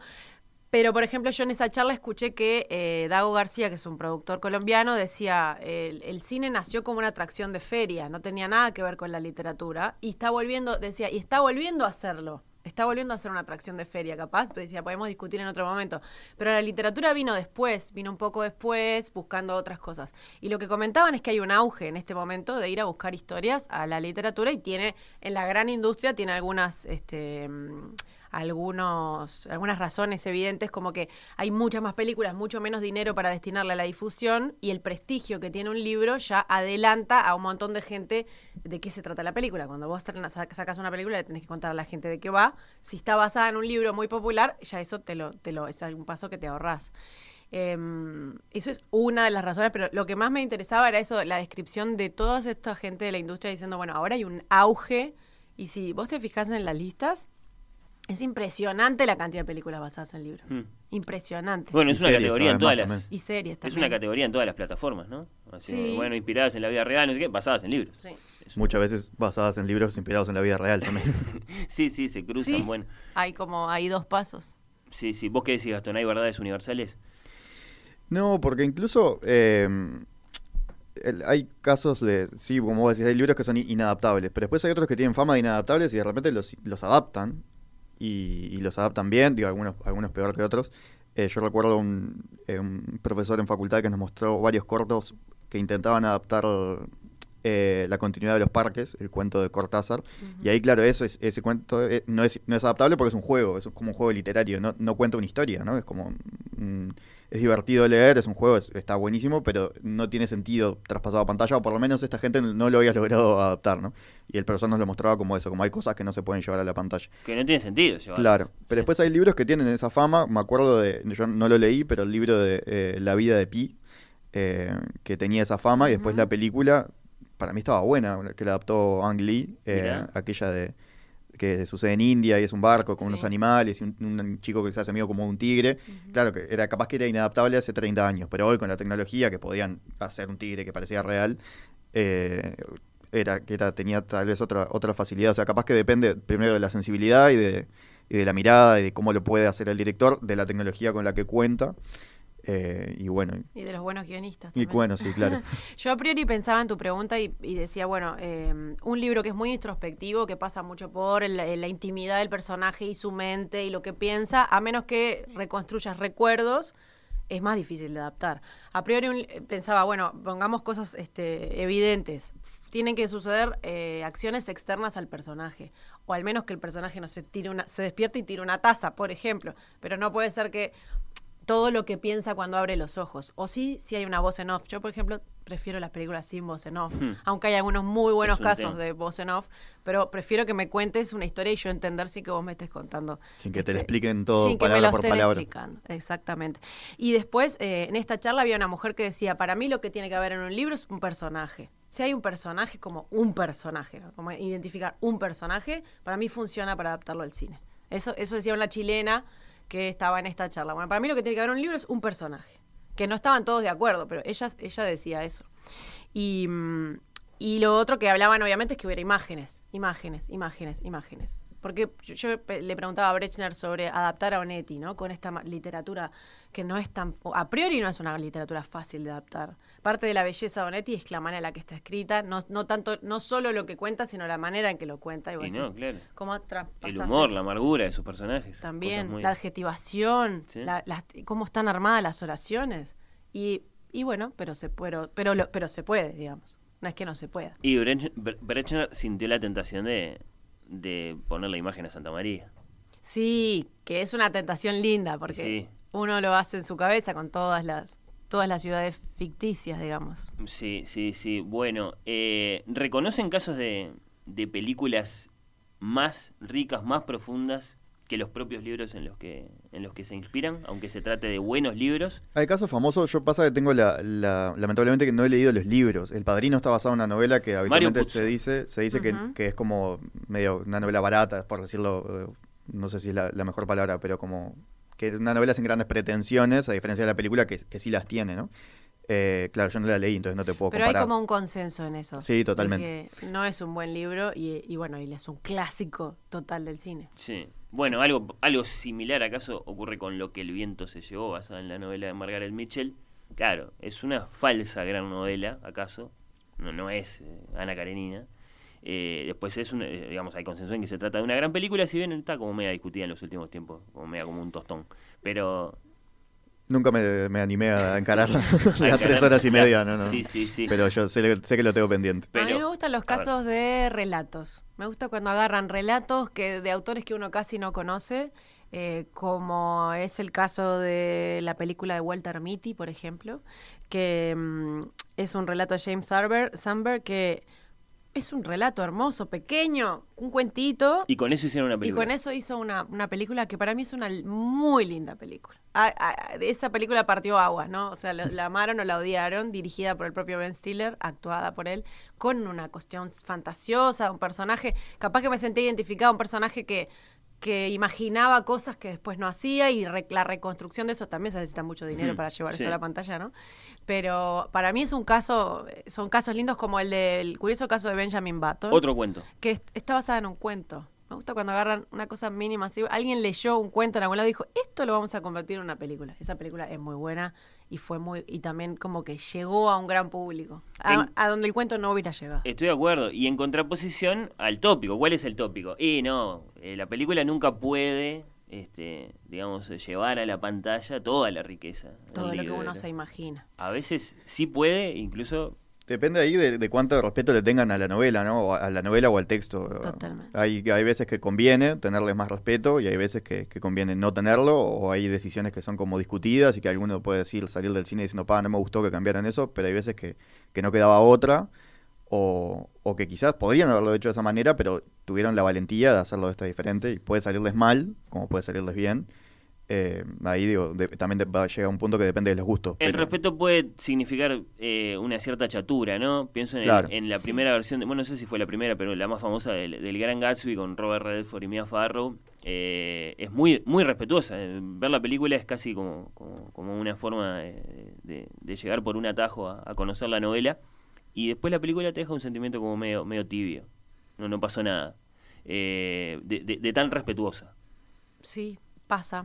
E, es uno, creo que es uno de los tópicos, este, yo me lo anoté, por ejemplo, ¿no? El irrespeto o el respeto por el autor es uno de los de los puntos. Eh, agarrar, tener la responsabilidad de agarrar un gran autor, eh, como puede ser Onetti, que le preguntaba a Brecher y Brecher me decía, en realidad no te tenés que olvidar de eso. Y en esta charla ese productor Dago García decía, lo fundamental es faltarle respeto a la obra. Porque eh, hay algo que para mí eh, desde el principio es como que me, nace decir, es eh, la película tiene que funcionar como un hecho artístico en sí mismo. Vos le decís falta de respeto, yo le digo creatividad. Claro, pero tiene que funcionar aunque no hayas leído el libro y tiene que funcionar sobre todo si no leíste el libro. Entonces, son productos distintos, hechos artísticos diferentes es importante. Ahí lo que decían es cuando el autor está vivo, en esta charla eh, comentaban entre el del planeta, ¿no? Este, cómo, cómo hacer para, cuál era su, el, intermediaba entre el director de cine y los autores, por ejemplo. Cómo hacer esa intermediación, porque no debe ser fácil ser un autor de un libro que te lleve en tu película y que le falten el respeto. Bueno. Está el caso famoso de Stephen King con con el, resplandor, Que yo no leí la novela, pero la película está buenísima. Eh, y, famosamente Stephen King la odia, hasta el punto que dice, en realidad no es. yo ah, Lo último que leí de él es que dice que hoy en día la odia menos, pero dice, no es una adaptación de mi novela. Claro, ahí tenés un punto. Es eh, una mala adaptación, pero una buena película. mala adaptación en el sentido de que no es fiel a la, al texto pero en realidad es una buena, es una mala adaptación. Stephen King lo que odia es que la película sea más famosa que el libro. Probablemente. Eso es lo que odia. Eh, acá Soledad se acuerda, voy eligiendo ya algunos mensajes de la audiencia, de Roald Dahl, ¿no? Ahí tenemos a Tim Burton haciendo, por ejemplo, Charlie y la fábrica de chocolate. No sé si Matilda la hizo él también. La de Matilda, no, esa la hizo Dani De Vito, creo. Sí. Em, Dani De Vito son, eh, son buenos ejemplos porque, porque, las, porque todo es extraordinario. Los libros son maravillosos y las películas a mí me encantaron las dos. No sé, ¿qué, te, ¿la viste vos, la, de Charlie con Johnny Depp? Vi esa, que a mí ah, me le gusta? Sí, a mí me encanta. A mí me gusta mucho, yo la vi de, niño, es una de esas que, que, me, que me gustaron mucho ya desde entonces. No la he vuelto a ver en realidad, pero me quedó siempre un buen recuerdo. La que no vi es la más, la más vieja, que se llama Willy Wonka, de la fábrica de ah, chocolate. No, yo tampoco. Que los que la han visto las dos dicen que, que está mejor esa, que es como más ácida. Siempre está mejor esa y siempre era mejor jugar el hermano. bueno, siempre está mejor la que vio el que el que vio mejor cosas que vos. Pero a veces es cierto. En el caso de Mujercitas es cierto. No sean malos. La de Susan Sarandon, de Winona Ryder y el resto del elenco. Ay, no me acuerdo para nada de esa película. Eh, hay, una generación para la cual es, me parece que es como intocable, que es la de Natalia Marrero. Por ejemplo. Natalia en Twitter la otra vuelta me decía así que era la última era una falta de respeto, básicamente. La de Greta Gerwig, comparada con la de los 90. La de Greta Gerwig es un caso de digamos, apartarse del libro, no serle particularmente fiel, pero además también, digamos, para llegar a una especie de utilización del libro para decir otra cosa que el, que el libro no estaba interesado en decir. Eh, y ahí es donde y como ponerlo ponerlo en una hacerlo contemporáneo y poner los temas de agenda contemporáneo en una historia. No me a veces funciona a veces funciona muy bien. En este caso a mí me mm. dio igual la película me dio absolutamente igual. No voy a decir que tampoco tengo devoción por mujercitas como historia pero la película me dio igual bueno, eh, ¿qué va diciendo? Bueno, también hay un caso con Alicia de Tim Burton. Esa, que no la, esa no la vi. ¿Qué tal? Y yo, Tim Burton es un genio, pero yo qué sé, a veces se pasa de genio. Claro, no, hay, hay, como una... Eh, está incluida siempre entre las listas de las malas adaptaciones, uh. porque es como que no tiene... No, no te llega a, llevar realmente. Obviamente, visualmente nunca se puede reprochar nada. Tim Burton es espectacularmente bello pero no te lleva a conmoverte ni a este, poner tu, no sé cómo decirlo, tu alma, tu ánimo al servicio de la película. Que yo no sé, me pongo a pensar si Alicia no es tan difícil como el Finnegan's Wake, en definitiva, desde el punto de vista de que es un libro todo hecho de ingenio, de juegos. Mucho juego de eh, palabras, ¿no? Por eso. Mm. De, de, de, sí, sí, de, trucos del escritor. Yo quería nomás decir algo sobre el, libro que era El Disparador. Dale, sí, sí, les iba a preguntar porque no tengo claro además que eh, de, de, de, de, la, de, las, de las cuatro preguntas que habría acá. ¿Viste la película? ¿Leíste el libro? ¿Viste la película?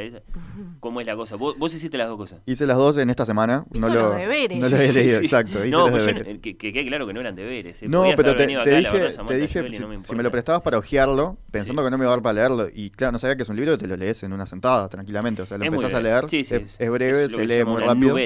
Se lee muy rápido a pesar de que al principio es extremadamente confuso, es algo que admite ella misma, y, que yo dije, capaz que estoy medio dormido, pero empecé a leer de noche. capaz que estoy medio dormido y lo empecé a leer de nuevo y dije, no, esto está buscado.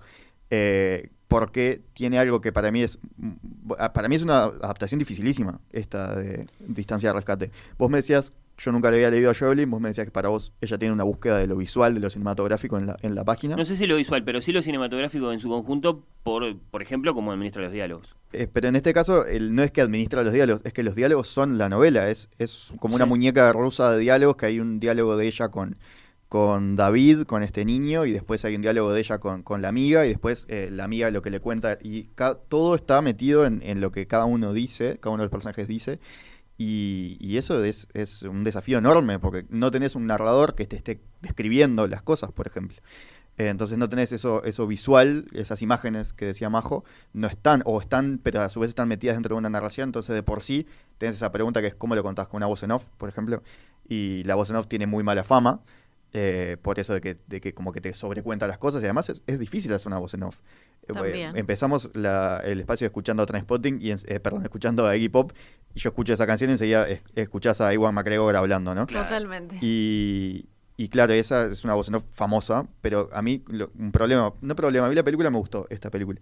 Pero algo que no me gustó es que la narración en voz en off me pareció como que estaba hecha como medio sin ganas, como que fue lo que menos me gustó de la, ¿La película. ¿La de rescate? Sí, fue lo que menos me gustó de la película. Bueno, es un niño esto. No, no el niño, ella, la, la, actriz que cuando actúa no me parece mal, pero me dio como que bueno, sí, como que estuviera como, como medio cansada, como que capaz que Tengo seguro que es algo buscado. Con la actuación de las dos. Seguro que es algo buscado, que tiene que ser dirigido, eso es eso seguro que es una, un registro buscado por la directora, pero me, me pareció como que me bajaba un poco la, la mm. atención que te tenía que generar este, este libro, que la, eh, perdón, esta historia, que en el, libro te genera, desde el primer momento. Es todo tensión. Primero viste la película y después leíste el libro. No, lo leí primero. y ah, después, el mismo día además, terminé de leerlo de mañana y de, noche vi la película. Interesante ejercicio. Sí, sí. Yo hice el ejemplo, yo hice lo contrario. Este, cuando Fernando me invitó dije, bueno, yo no había leído el libro, vi la película porque bueno, es una novedad y además quería, eh, quería presentarla en el programa y quiero ver las películas de las que hablo. Pero Em, hice el ejercicio de decir, bueno, la película tiene que funcionar independientemente de si yo leí el libro o no.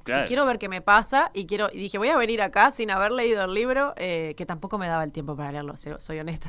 Pero mm, me interesa. Yo igual tema, tengo un tema con, con el miedo en la literatura y en el cine. No, no, me, no, no disfruto mucho de esa adrenalina como si disfruta otra gente. Entonces yo tengo este filtro de que no disfruto mucho de eso y siempre advierto eso. Yo no, no soy una especialista en el género que de terror, de miedo. Pero em, a priori mirando la película solo me di cuenta de que era tendría que ser muy difícil de adaptar porque porque es muy difícil. Es confuso el libro, como vos decís. Yo dije, esto tiene que ser de esos libros que vos arrancás y no sabés de qué habla por varias páginas, porque la película es igual. Sí. Y lo que encontré es que eh, los que lo leyeron le pareció una buena película. Y los que no lo leyeron no tanto. Entonces hay algo ahí de que mm. tiene que funcionar sola. Creo que genera un clima precioso y un clima, no es preciosa la, la palabra, pero es muy intenso, es un clima muy especial. Tiene una sensualidad, de, como sin, sin ser explícita ni nada, el vínculo entre ellas dos, que en el libro no tiene algo, ah, no tiene demasiado hay algo esbozado en el vínculo entre ellas dos, como que hay una cierta fascinación. En la película está más presente hasta el punto de ser casi que, no sé si romántico, pero como que... Sí, hay algo de sensualidad lésbica. Claro, pero sin, ser, sin que nunca se, se consume, digamos. Sí. Y sin embargo, la directora, ¿cómo lo hace solo con, con sacarse Dolores Fonsi, se saca las caravanas y eso es como, como si, no sé, solo en esos pequeños gestos la directora logra una sensualidad que para mí está como... Yo no sé si es solo, solo en eso, ¿eh? Para mí están excesivamente sensuales las dos. Y esa es una cosa que a mí me, distanció de la, de la película. Sí, la primera vez que la ves a Dolores Fonsi con agarrándose el pelo y diciendo... Por favor, perdón, pero es tipo la rubia, es como si hubiera venido un director de Hollywood a decir, bueno, hay que poner una rubia, una morocha espectaculares, las dos por distintos motivos y con poca ropa y con una sensualidad lésbica. Lo primero que hice fue preguntarle a mi amiga que si había leído el libro si eso estaba presente. Porque yo imaginaba que no tenía, no sé por qué, le tengo mucho respeto a Samantha Joplin y decía, no debe, no debe estar eso en el, libro.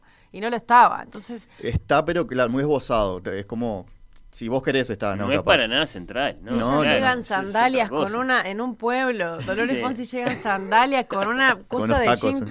Claro, trayendo baldes de agua en sandalias de taco alto. van a la casa a golpearle y ella le abre de tacos en un pueblo a las 9 de la noche y la agarró por sorpresa en una casa. O sea, no, claro, es donde yo creo que la verosimilitud te, te aleja así, nada, nada. No, claro, verosimilitud, que es, un, es una especie de pesadilla, todo, todo, todo el relato. sin dudas.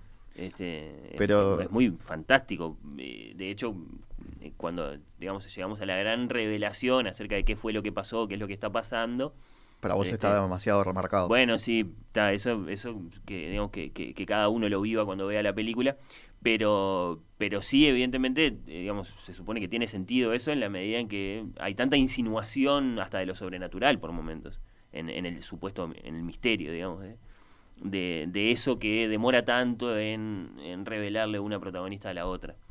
Eh, sí, yo qué sé. Cumple su cometido de entrar. Lo que más valora de la película, que todo el mundo lo valora el libro, es como el clima en el que entras. ¿no? el miedo que te genera, esa cuestión sobrenatural, la super sentí.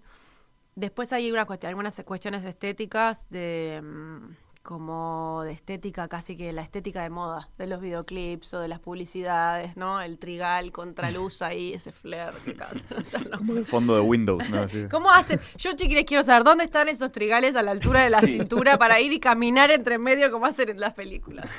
Yo nunca, nunca, lo pude atravesar. Eh, una palabra sobre eh, el caso particular de la adaptación al cine de distancia de rescate que nos remite, por ejemplo, al de Lolita de Kubrick en el sentido de integrar al autor del libro a la reacción del guion de la película. Que yo pienso que debe ser una cosa que a veces está buena y a veces mejor que no. que se vaya esta persona de acá. Lo que escribe con, con la directora, con Claudia Yosso. ¿Qué dicen? Eh, habrá de todo, ¿no? Eh, habrá experiencias muy buenas y evidentemente habrá que es lo más difícil, ¿no? Le tenés claro, eso de faltarle respeto a la obra es muy difícil cuando es el propio autor. Pasa que, no sé, Sacalo yo. de acá este tipo. Tengo dos casos así eh, contra, contra, contrapuestos. Uno es eh, Las ventajas de ser invisible, que yo vi, leí primero el libro, después vi la película y los dos me gustan mucho. Qué linda película, no me, había acordado. Qué lindo libro. Viste, todo, Es una película que pasó como sin pena ni gloria, pero Emma está en Watson. Netflix. ¿Quién más? Emma Watson, es, es la Miller y el otro, el, el protagonista no me acuerdo cómo que se llama pero ese es un caso más raro todavía porque la dirige el propio autor del libro. Él la adapta y él la dirige. Y, para mí es, un buen, está bien logrado. Y de otro caso contrapuesto es eh, las últimas películas del universo Harry Potter, que son en realidad animales fantásticos y dónde encontrarlos, las escribe la propia J.K. Rowling y, para mí no, no, o sea, ahí es un caso fallido, que se ve que a Rowling le tienen demasiado respeto. Y que hasta no le pueden decir, vos sos novelista, no sos guionista, son, son técnicas diferentes de narrar. No tienen por qué dársete bien las dos, pueden como pueden no, son muy distintas.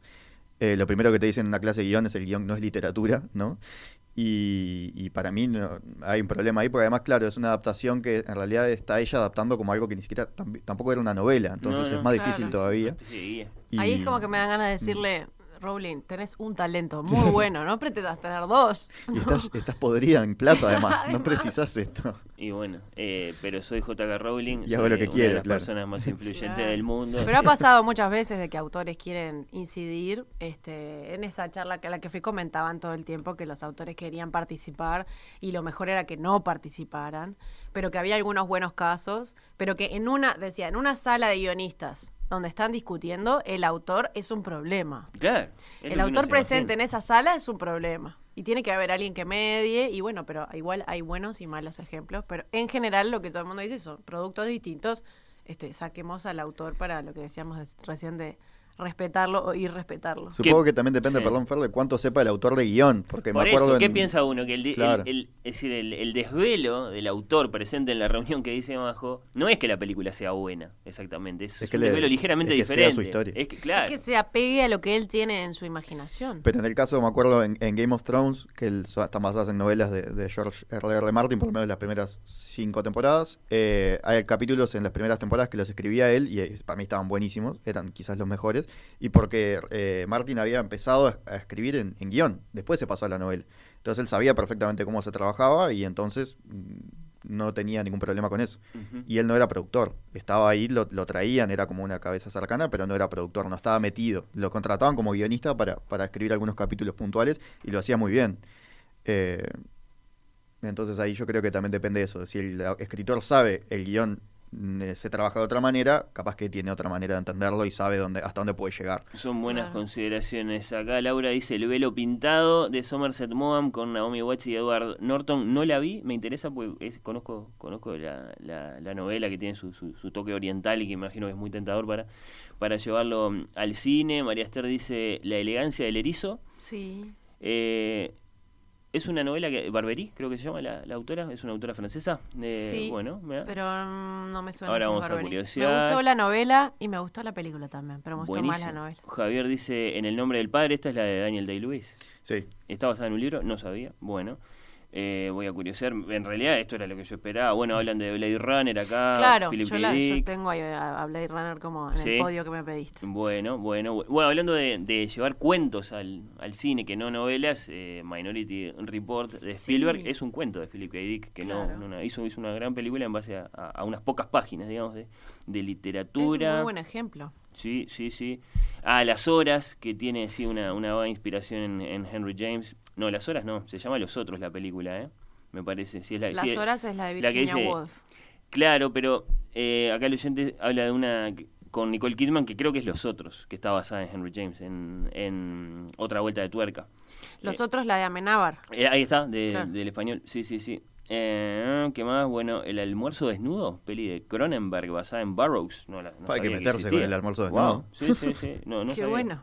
No, sabía que existía esa película. Bueno, un montón de, de otros ejemplos. ¿Prepararon sus listas, Majo, Gastón? Preparamos. Sí, eh, preparamos. yo, se, los, pedí en forma de podio. No, no, vamos a hacer primero una pequeña pausa, así acomodan sus notas. Yo se los pedí en forma de podio que fueran tres, porque bueno, está, por, por, comodidad para ordenar nuestros eh, pensamientos nada más, y que añadieran un contraejemplo, que se la jugaran con lo peor que han visto en cuanto a adaptar un libro. Bueno, no sé si lo peor, pero... Ah, no, sí, tiene que ser un verdadero contraejemplo, por lo menos eh, para marcar un, buen contraste. ahí está. Estábamos eh, escuchando hace un ratito ahí pop, ¿con qué música nos vamos a la pausa ahora para ilustrar qué adaptación al, al cine de qué libro? A ver, ¿qué era? Ah, claro, esto es Barry Lyndon, Stanley Kubrick. Me encanta. Nos vamos a la pausa con eso.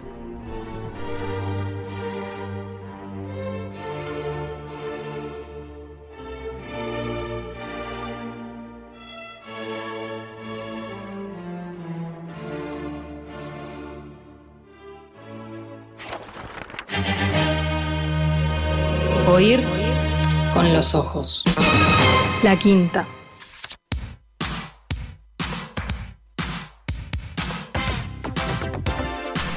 Estamos conversando con Majo Borges y con Gastón González sobre adaptar libros al cine. A ver cuál de los dos eh, eh, se acuerda o sabe eh, la música de qué película estamos escuchando en este momento. ¿Este es Prince? ¿Mm? ¿Este es Prince? No, es Phil Collins. No, es Phil, Collins. está bien. Sí, el artista está claro, la canción también, porque lo está diciendo el propio Phil. Eh, a mí me causa gracia porque el contraste es muy grande entre el carácter de esta música y las escenas que está ilustrando en la pantalla. ¿No, no se acuerdan? Eh, eh, escuchamos y, estamos ahí frente a, su estudio de, Phil Collins mientras Patrick Bateman comete uno de sus más espantosos crímenes en Psicópata Americano. Ah. Porque se acuerdan que tenía ese cuelgue este tipo, que era que le encantaba la música de pop este, claro, pero. Y bailaba con el hacha en la mano. Yo la asocio con otra canción. cuando él estaba. con que lo mata a Jay. ¿Cómo que se llama? A Jared Leto. El personaje de Jared Leto que es el Paul Allen. Pero ahí es, una de. ¿Cómo se llama la banda? que le hace toda la descripción, habla del disco y todo, además esa escena, no, me acuerdo qué canción. pero sí, es este tipo de música. El uso de la música en Psicópata Americano eh, me, parece memorable. Bueno, bueno. Ahí eh, tenés un punto extra que no suele estar en las películas, en los libros. Bueno, claro. A menos que adaptes, no sé, 31 canciones o alta fidelidad, tenés un punto extra que le agrega a la película, la música. Sí, eh, bueno, Psicópata Americano es un libro que está lleno de alusiones a la cultura pop, además que está lleno de alusiones al mundo de las marcas, ¿no? Y el consumo en general. Entonces, digamos, había trabajo adelantado ahí, pero claro, es cierto, sí. Otro caso que el autor la música, me refiero, ¿no? Sí, por supuesto. A menos que eso, leas el libro escuchando cosas que pasa, que a mí me gusta hacer. El otro día veía eh, escenas de backstage de cuando Spielberg filmó la, filmó la escena de, la bicicleta NT eh, sin la música. No tiene ningún valor. no tiene absolutamente ningún valor la escena. y después aparece John Williams. Y, ah, un espectáculo maravilloso. Es muy bueno todos esos videos que hay de la misma escena sin la música o sin el sonido. Es genial la diferencia. Me obsesiona el tema. no, tiene ningún, no, tenía ningún sentido, aparte el tipo en la bicicleta. Después le tenían que añadir al marciano y a John Williams. El caso del psicópata americano, estoy casi seguro, ¿cómo que se llama el escritor? Que no me sale eh, Brett Easton Ellis. Estoy casi seguro que Easton Ellis no le gustaba. Como que también era una cosa de Stephen King con, con El Resplandor. ¿No le gustó la película? Me parece ¿En serio? Que sí. bueno. Tengo esa eh, idea, por lo menos. Vos sabés que tengo bastante tiempo de, escucharlo a Ellis porque tiene un podcast, hace radio. Este, además de que tiene libros de ensayos muy buenos, como el último que se llama Blanco. Eh, no, no, le conocía esa opinión. ¿Qué, qué le pasa? Estoy casi es seguro. la película. No, pero creo que es eso de Es el autor, eso le pasa. Tiene en su mente todo lo que él Pero no hay uno que esté contento. Sacheri está contento, imagino. Y porque con, mucho mejor la película, sí, obvio. ¿sabes? Mirá qué bueno. Mirá qué buena que me quedó. ganaron un Oscar Claro. Sí, no se me había ocurrido. Este... No, pero hoy, cuando, hoy me acordé de una anécdota que, que es lateral, pero creo que fue cuando Villeneuve estaba filmando la nueva de Blade Runner 2049 y fue Ridley Scott a sentarse, ¿no? el director de la primera Blade Runner, a sentarse a los rodajes. Los primeros rodajes estaba ahí. Y llegó un momento que fue y le dijo, este, vos admirás mucho a, yo qué sé, Francis Ford Coppola, no sé qué le dijo para atrás. Dijo, bueno, imagínate que estén todos ellos atrás tuyo mientras vos intentás filmar y no volvió más y se fue. Lo entendió, Algo así me contaron. Y bueno, sí, está. Es, es, un, es una responsabilidad enorme. Yo no me querría ver a los ojos con, el autor. Bueno, como agua para chocolate, de Laura Esquivel, Alfonso Arau se llama, el director aparentemente, eh, no, no, no la vi, es una película conocida, difundida, este, de las de las grandes de la, de, digamos, de, entre las que están basadas en literatura latinoamericana, que por, por todo lo que significa el, realismo mágico en general, tiene pocos, pocos ejemplos, ¿no? Hay poca, poca película basada en los grandes libros del boom, ¿no? Mm. No tenemos La vida breve, no tenemos Rayuela, no tenemos Cien años de soledad, bueno, en el caso de, García Márquez porque, porque el viejo no, no quería. Pero son dos novelas que son, para mí son, yo sé que el otro día me decías que, estaban adaptando, sí, pero Rayuela es imposible, que no tiene, no tiene ninguna gracia. Es posible, pero tanto de la gracia de Rayuela están en cómo está contada, como decías vos, es un gran juego, un gran experimento con el lenguaje. Y sin embargo, la historia de Horacio en París, no sé si no la filmás. No, es que para mí es, es posible filmar, pero tendría mucho menos gracia que la novela, me parece.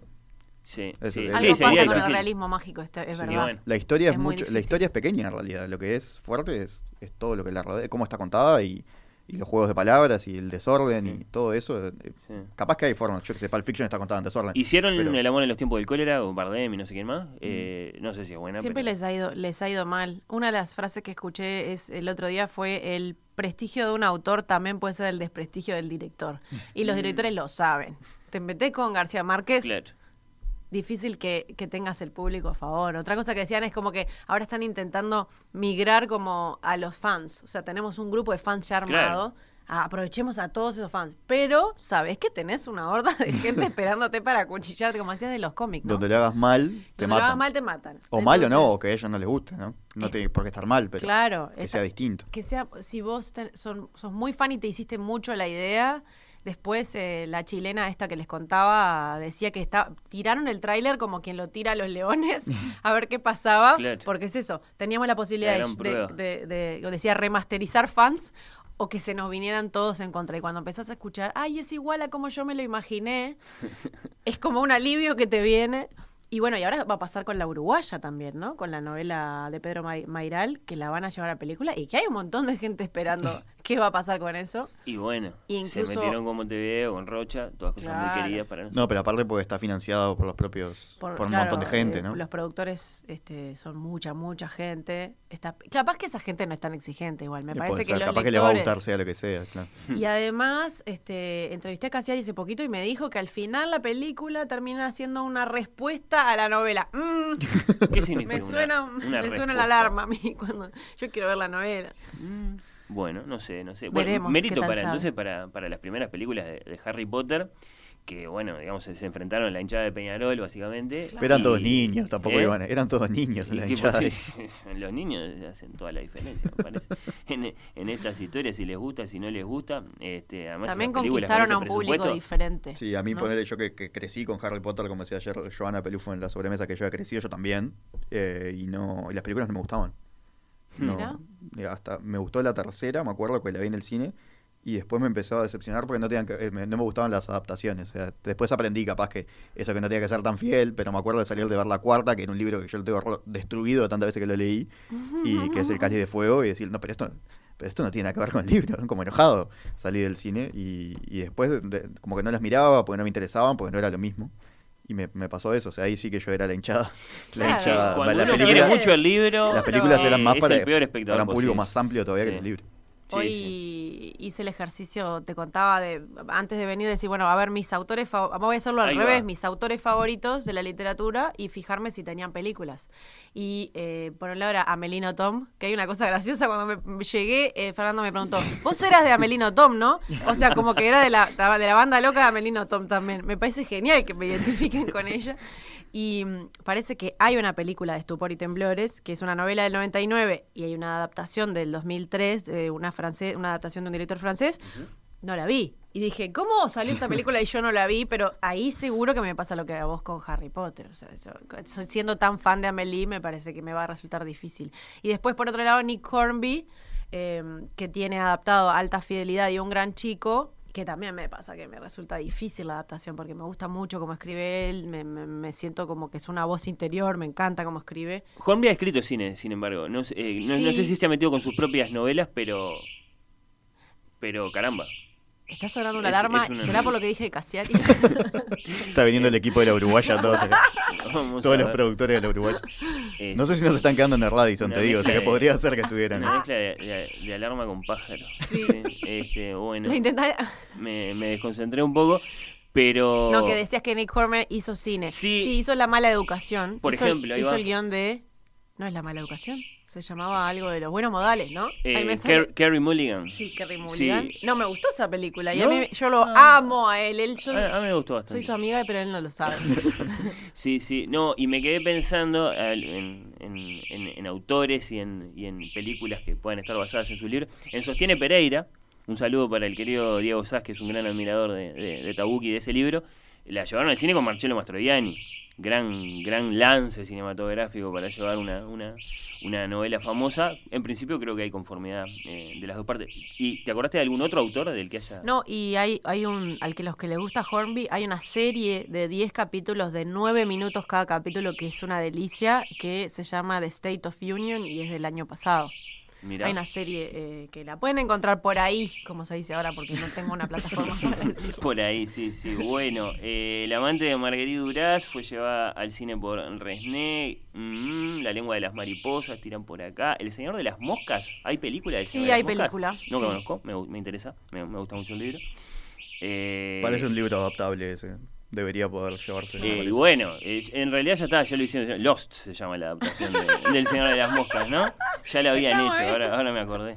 Sí, sí. Que bueno, toma inspiración de, del Señor de las Moscas y de, y de y de la invención de Morel, de Bioy Casares, que de hecho uno de los personajes aparece leyéndola en un momento. Eh, bueno, un montón de respuestas más. Mm, ¿Se fue el pajarito? Se fue la alarma. Se fue. Oh, qué alegría. Bueno, y ahora sí, entonces quiero conocer las, los podios de ustedes. Capaz que antes tenían un contraejemplo o no tenían un contraejemplo. Sí. Yo tengo uno acá. Ah, lo trajiste con Lo traje acá, que es eh, no, una, ah, una novelita, lo traje físico, eh, una novelita que, que, yo quiero mucho. Es una novelita que te la, sentás a leer y la terminás en un rato. Irónico, lo Novelita, tiene. 942 páginas. 942 debería tener más, me suena poco, 942. Que es eh, It, de Stephen King. Sí. Eh, una novela que me gustó mucho y pero rarísima. El gran ensayo de Stephen King sobre el miedo. Sí, pero que lo que tiene particularmente es que es, eh, es muy extraña. La, no sé si alguno de ustedes la leyó. No. No. no porque el género, no te gusta. Yo tampoco, yo no soy muy fan del terror, pero es que no, yo no sé si te da terror, es, otra, este particularmente, me han dicho que Cementerio de Animales, por ejemplo, te sentís que, que te va a saltar algo dentro del libro. Eh, con esta no me pasó eso. Eh, Para hacer un resumen del estilo de Crimen y Castigo, es la historia de un muchacho que asesina a una anciana y después se arrepiente. It es la historia de eh, una, banda de, niños que enfrentan al miedo en su manifestación, claro, este, más universal, es decir, eh, el payaso que toma no, el payaso es solo una de las manifestaciones es la que más aparece. del miedo pero el miedo puede adoptar lo que sea que a vos te va a causar más terror. Entonces es una forma infinita el miedo. Sin embargo, lo, que, lo que vos acabas de decir... Es, la verdad. Lo que vos acabas de decir es la mitad de la novela. Es una novela que transcurre en dos tiempos. Son ellos de niños y ellos de adultos. Está bien. Y dos veces van al mismo pueblo eh, y es transcurre en paralelo, no es que una empieza después y otra va. Eh, lo más famoso quizás es lo de los niños, pero lo cierto es que es, son ellos vuelven. Porque claro, yo pensé en los niños porque tengo muy presente la escena de la alcantarilla. Sí, sí, creo que de la película de la que vas a hablar. Es una, una, enorme, una enorme mitología sumamente profunda y, muy bien desarrollada. Eh, y bueno, tiene que ver como que cada 27 años sucede esto, entonces ellos vuelven 27 años después. 27 creo que son, capaz que estoy diciendo mal. Me suena que son 27. Em, hay una serie de IT que yo no vi, que es de principios de los 90, porque traté de ver algún pedazo y, me, dije, yo esto, es inmirable, pero sé que, sé que los que lo vieron como de chicos la, quieren mucho. Eh, y yo tenía muchas ganas de ver la, la, película porque aparte el propio Stephen King puso en Twitter que estaba muy buena. Y cuando él dice mm. eso decís, bueno, está. O, pasan dos cosas. o es muy fiel, demasiado fiel, o verdaderamente está buena. ¿no? Y la primera son dos, dos películas. Lo que hicieron fue dividir la historia. La, la, primera son los niños, la segunda son los adultos. Las dos por Andy Muschietti, que es un director argentino que trabaja en Hollywood ya hace un tiempo. Eh, había hecho antes Mamá, creo que se llama, una película con eh, Jessica Chastain. Y mm, la primera está bastante bien. Claro, cambia el final, porque el final de It famosamente incluye una orgía con, con los, los niños. Son, en realidad son para adolescentes. entre ellos, ¿no? Son, tienen 12 años más o menos. No da, dijeron. no da, sí, sí. no da. No da, no da. Em, pero el, final de, de, la novela es muy raro, es muy difícil, es, es inadaptable. Aparte porque no, no sé cuánto se sostiene, o sea, lo volvés a leer y está, a Steven se le había un poco de la moto. Eh, y la segunda película para mí, que aparte es larguísima, dura como dos horas y media, ahí sí que se les desarma, se les viene todo el, mm, todo el castillo de naipes arriba, para mí en parte por, por esa decisión de separar las dos historias, que en realidad deberían ir conjuntas, Y segundo, por, porque el final era, era tan difícil de hacer que lo hacen de una manera que, que sentís como que se pincha.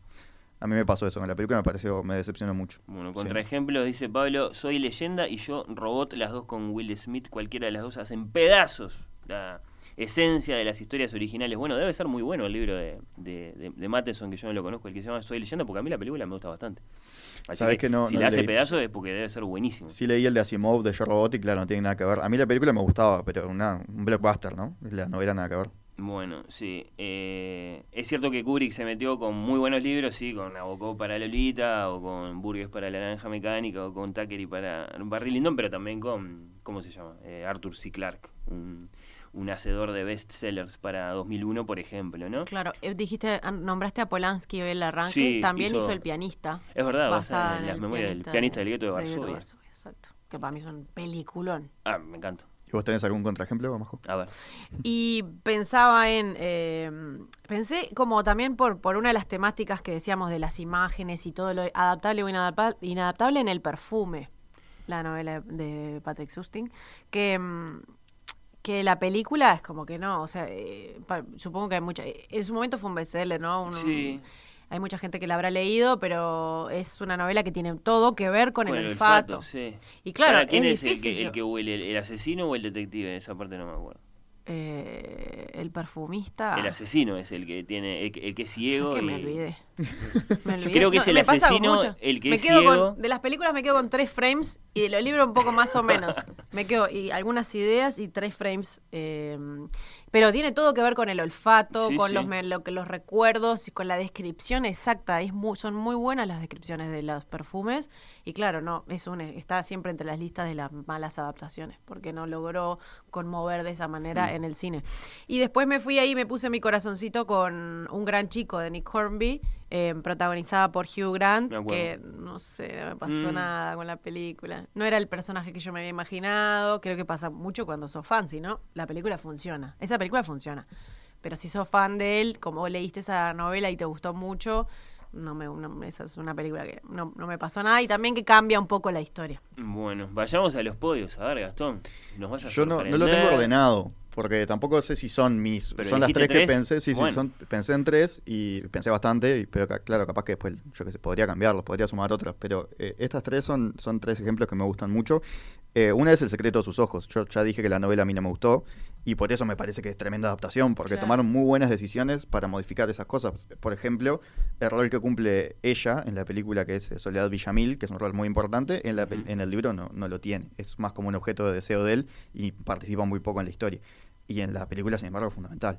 Y así hay varias cosas, además de que a mí, no sé, Campanella para mí tiene una mano tremenda para, para filmar que no Em, no sé si está tan, la, otra película que vi de él, que es eh, El cuento de las comadrejas, claro, es otro tipo de historia, no, tiene, es más teatral quizás.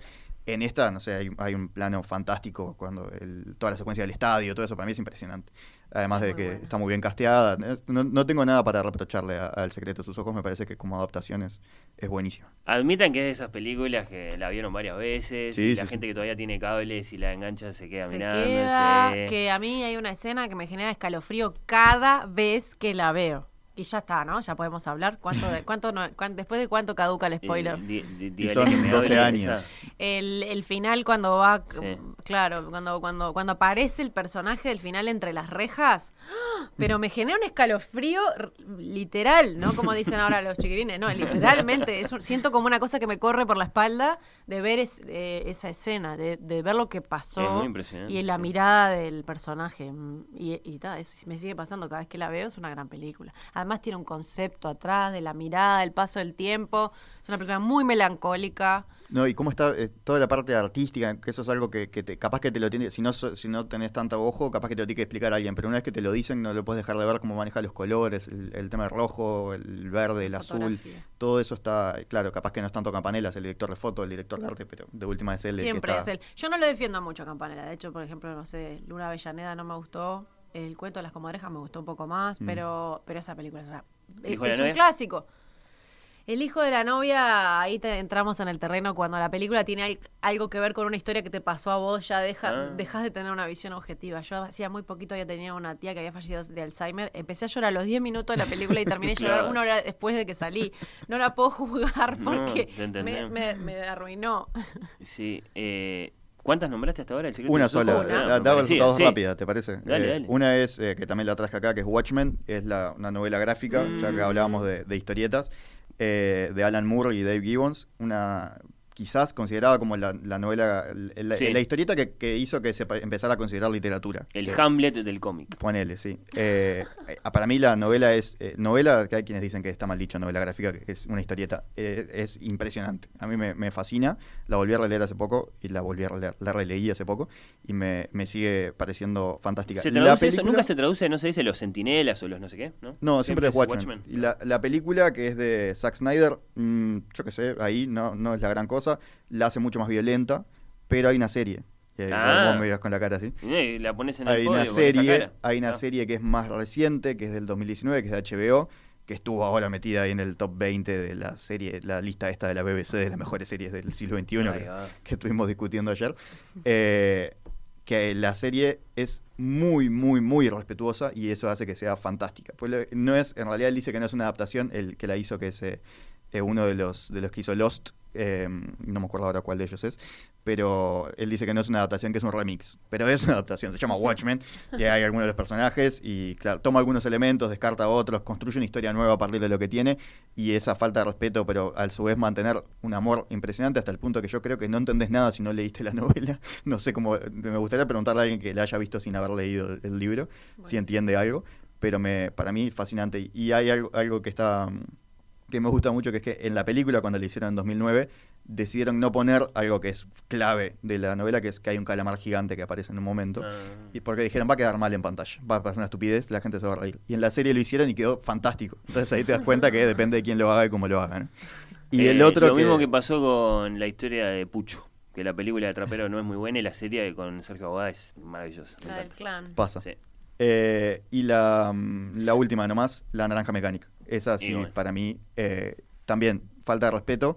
¿Por qué? Porque le, eh, Kubrick le saca el último capítulo, un capítulo que, cambia todo. No cambia todo en realidad, pero eh, Burgués lo explica en, el prólogo de esta edición que tengo acá. El, el Burgués, el, autor del. Sí, Antonio Burgués. Británico. El autor del libro. Eh, dice: Bueno, para mí eso hace que sean historias distintas. Dice: Para mí una es más una fábula y otra es más. Dice, y usa otra expresión.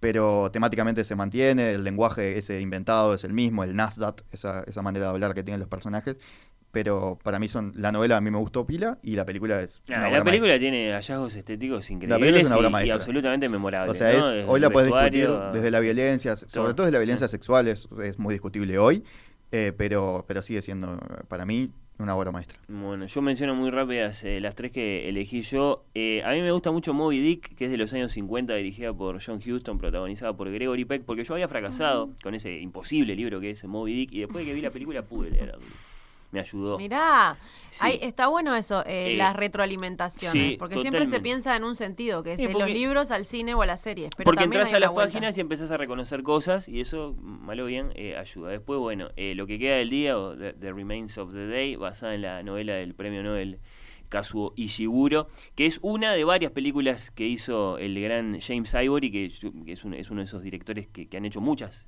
películas basadas en libros hizo eh, Una habitación con vistas, hizo Howard's End, en fin, hizo eh, varias y, ahora últimamente se ha dedicado a, escribir, hizo por ejemplo Llámame por tu nombre, esa la escribió él, también basada bueno, en un es libro. un muy buen ejemplo, eh, que no me había acordado. Y lo que queda del día, Anthony Hopkins, Emma Thompson, es, también es una película maravillosa que enriquece el libro, porque le pone mucho más fondo de Segunda Guerra de lo que tiene la, novela de Ishiguro y, en ese sentido la, la, enriquece como historia. Y después me quedo con Atonement, eh, que es Expiación, eh, de Joe Wright, basada en Ian McEwan.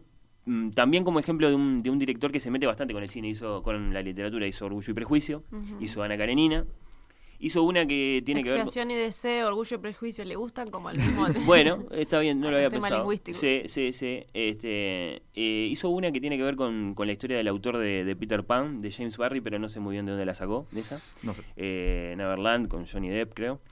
Eh, no la vi. Y bueno, y es el director de la de, la de Churchill, esta con Gary Oldman, que, de la que se habló bastante en los últimos ah, tiempos. Las horas más oscuras. Sí, sí, sí, Bueno, su logro mayor para mí es Atonement con Keira Knightley y James McAvoy. Eh, maravillosa película basada en un gran libro. Entonces es un gran logro. Antes de darle paso al, podio más, nada más para quebrar una lanza por los guionistas. Ivory trabajaba siempre con la misma guionista, que era Ruth Brower Chavala. Entonces Está muy también bien, importa de ella. Tu parte, sí, sí. Que... no era solo Ivory. Porque nosotros decimos, bueno, los guionistas en, los, en, los, digamos, en, la primera parte de la historia del cine no eran nadie. Bueno, que lo diga el pobre Scott Fitzgerald y tantos otros que, intentaron hacer guita en Hollywood y no pudieron. Eh, ahora, en principio, los guionistas estaban un poquitito más. Sí, con la serie yo creo que Pero, yo creo no, con las series son más importantes que los directores. Sí, bueno, puede ser. me gusta el punto. ¿Puedo decir dos cosas antes o estamos por... Me gustó el punto que tiraste de eh, la vuelta del cine o las series a la literatura, porque siempre lo vemos en una sola dirección. Y el otro día escuchaba también este argumento de que ahora hay literatura, o sea, los escritores jóvenes tienen un ojo, como la literatura influida por el ojo cinematográfico, por el ojo que, de las películas que vio. Eh, desde las más antiguas hasta las series del momento. Además de que, los escribe ahora. Cada vez más se forman en, digamos, en, no solo en letras, sino, por ejemplo, en cine. Entonces, claro, este, total totalmente influido y, y, que vos puedes leer un libro y decir, bueno, esto es muy. y ponerle un nombre de un director, como que. este usamos felinesco, pero bueno, puede, puede haber autores mucho más modernos. Después también que cuando una, cuando una película le va muy bien, la tapa del libro pasa a ser la de la película. O sea, la gente va al libro después que vio la película. Eso también son como retroalimentaciones. pasa, sí. Y otra cosa es que me gusta que Gastón haya este, quebrado una lanza por la historieta y trajo eso, porque creo que hay como, tengo una opinión impopular, que es que hay mucha filosofía atrás de los cómics y hay, hay, hay mucho valor, muchas buenas ideas y siempre queda como a un costado para cierta gente que mira cine como si fuera rápido y furioso y en realidad hay mucho valor en, el humor. Ah, sigue existiendo el preconcepto de que el cómic es para los adolescentes. Sí, y que los superhéroes son cuando en realidad hay mucho mucha filosofía atrás de el, cómic y de las historietas y por eso también era para los adultos antes y ahora quedó como eso, entre, entre que para los niños o los adolescentes y para el público que disfruta más, más pochoclero, más que disfruta más de. Claro. Más simplón. Bueno, mi, mi podio es bastante arbitrario, porque no lo elegí por, o sea, lo elegí como no por, no por lo que me gustó a mí. Em, en primer lugar, creo que, creo que un gran ejemplo es Blade Runner, porque combina un gran escritor como Philip Dick, que fue varias veces llevado al cine, con eh, un gran director que es Ridley Scott y que marcó un mojón en el cine. Es una película que marca un mojón en la historia del cine. Incluso con esta nueva... No solo de la ciencia ficción, sino de todo el cine. Claro, exacto, de, todo el cine. Y eh, que tiene variaciones con, la, con, con, el texto original, pero eso también la hace una buena película y un clásico.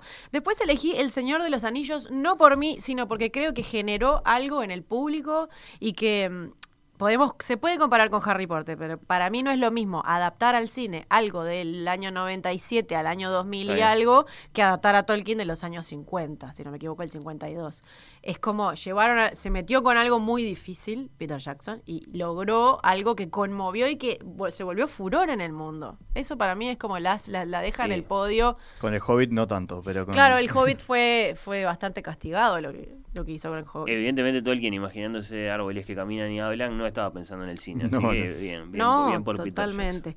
Y después, eh, eh, algo que ya dije en un principio, yo rescataba como personalmente, dije, voy a agarrar algo chiquitito, y era eso, el relato de la increíble vida de Walter Mitty, de James Thurber, que es un relato precioso, que se diferencia de la película y que después Ben Stiller con la particularidad de que sea él el que la dirija.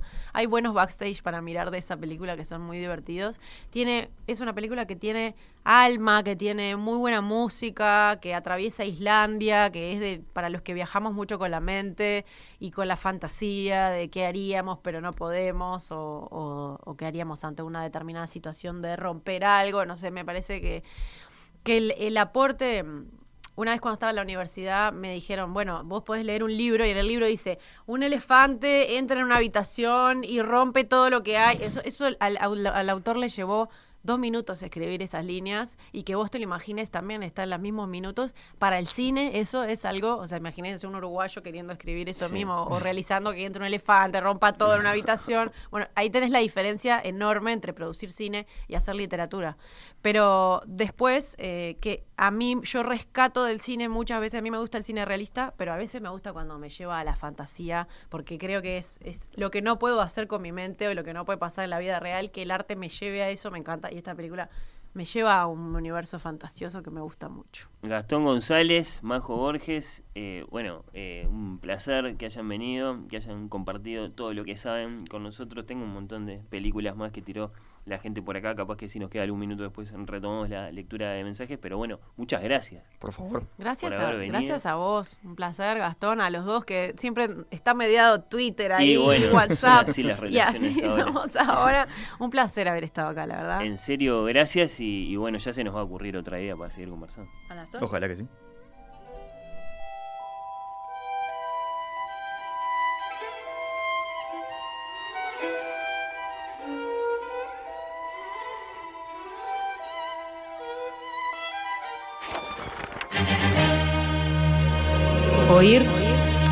Los ojos. La quinta.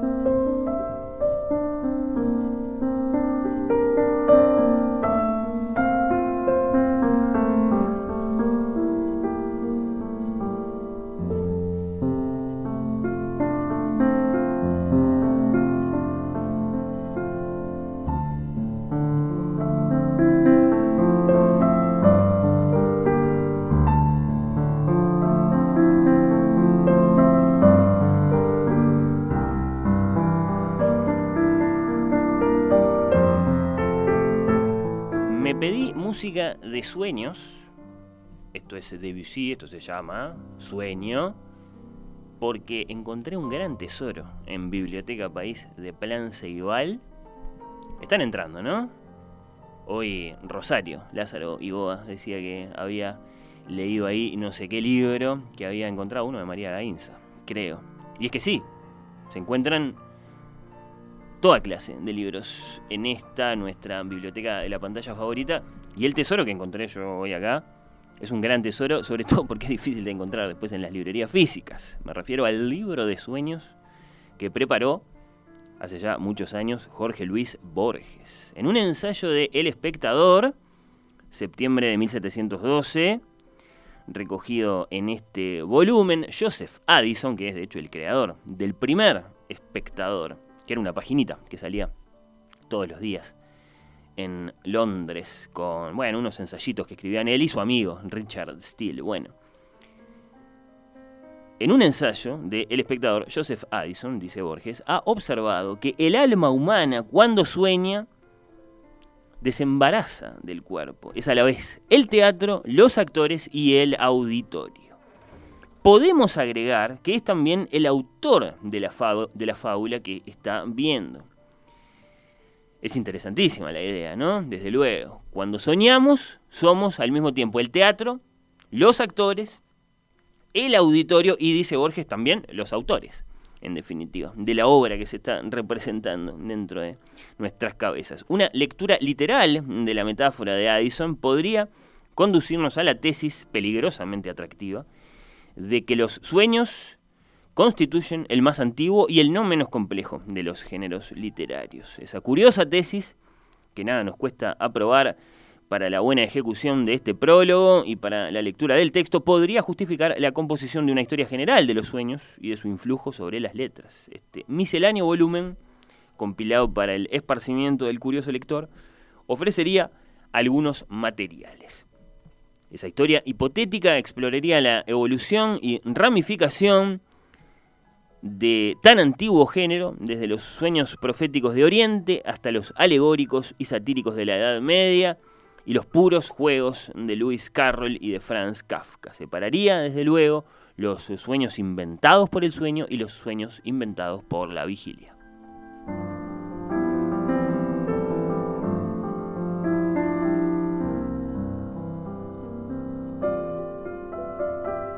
El arte de la noche ha ido penetrando en el arte del día. La invasión ha durado siglos. El doliente reino de la comedia no es una pesadilla, salvo quizá en el canto cuarto de reprimido malestar. Es un lugar en el que ocurren hechos atroces. La lección de la noche no ha sido fácil, los sueños de la escritura no tienen estilo de sueños, son profecías que manejan de un modo demasiado coherente un mecanismo de metáforas.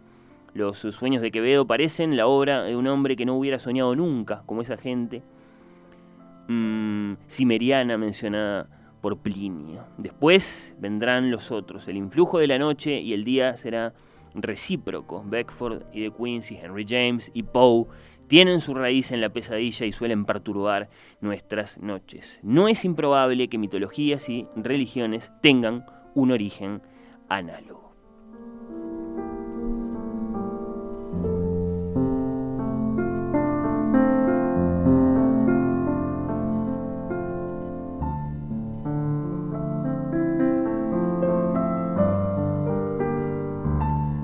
1975, este libro de sueños compilado por Jorge Luis Borges, a mí me parece un primor de libro, ¿no? Fatigar, como decía él, las páginas de atlas, de libros de historia, de novelas, de volúmenes de cuentos, de poemarios, en busca de sueños escritos, que es un género, sí, muy viejo, del que es fácil encontrar ejemplos en la antigüedad clásica y del que es fácil encontrar, como decía él mismo, ejemplos en la gran literatura del siglo XX, ahí está Kafka, ¿no? Mm, y del que también es sencillo encontrar ejemplos si uno se mueve, ya no a lo profundo del tiempo, sino a lo ancho del mundo, ¿no? Y acá uno de los sueños que más me gustan a mí de este libro es un sueño ciertamente muy oriental, que forma parte de un famoso libro. Famoso no tanto ahora que lo pienso. Es un famoso libro, digamos, desde un punto de vista histórico. Fue famoso. Supo ser un libro muy visitado, muy recomendado. Se titula El sueño del aposento rojo. Hemos hablado de este libro, que es un libro del siglo XVIII, acá en Oír con los Ojos, con Vladico Siancic, que es una gran admiradora, ¿no? Y con Pila Borges. Pao Yu soñó que estaba en un jardín idéntico al de su casa. ¿Será posible, dijo, que haya un jardín idéntico al mío? Se le acercaron unas doncellas. Pao Yu se dijo atónito, ¿alguien tendrá doncellas iguales? ¿A Si Yen, a Pin Er y a todas las de casa? Una de las doncellas exclamó, ahí está Pao Yu, ¿cómo habrá llegado hasta aquí? Pao Yu pensó que lo habían reconocido. Se adelantó y les dijo, estaba caminando, por casualidad llegué hasta acá, caminemos un poco. Las doncellas se rieron, qué desatino, te confundimos con Pao Yu, nuestro amo, pero no eres tan gallardo como él. Eran doncellas de otro Pao Yu.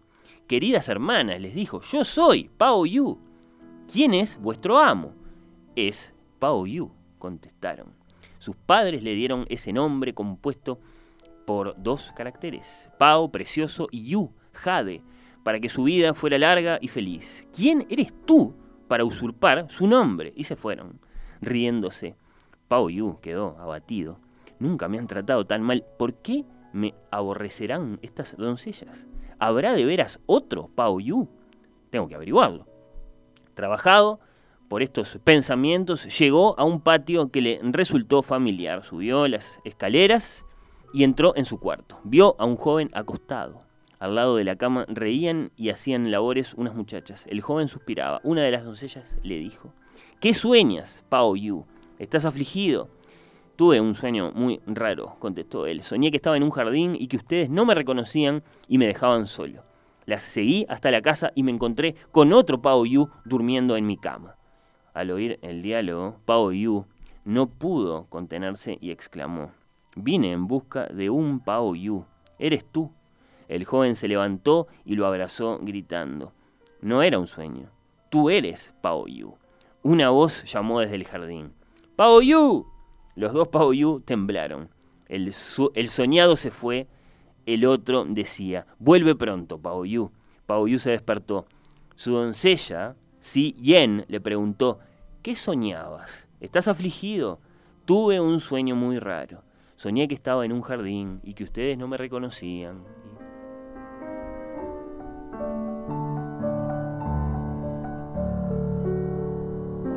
Por supuesto está compilado en este libro también aquel famoso sueño oriental que dice que el filósofo un día se despertó y recordó que había soñado que era una mariposa, salvo que inmediatamente se preguntó si efectivamente él era un filósofo que acababa de soñar que era una mariposa, o si en realidad era una mariposa que ahora estaba soñando que era un filósofo. Tesoros de Biblioteca País de Plan Ceibal, libro de sueños de Jorge Luis Borges.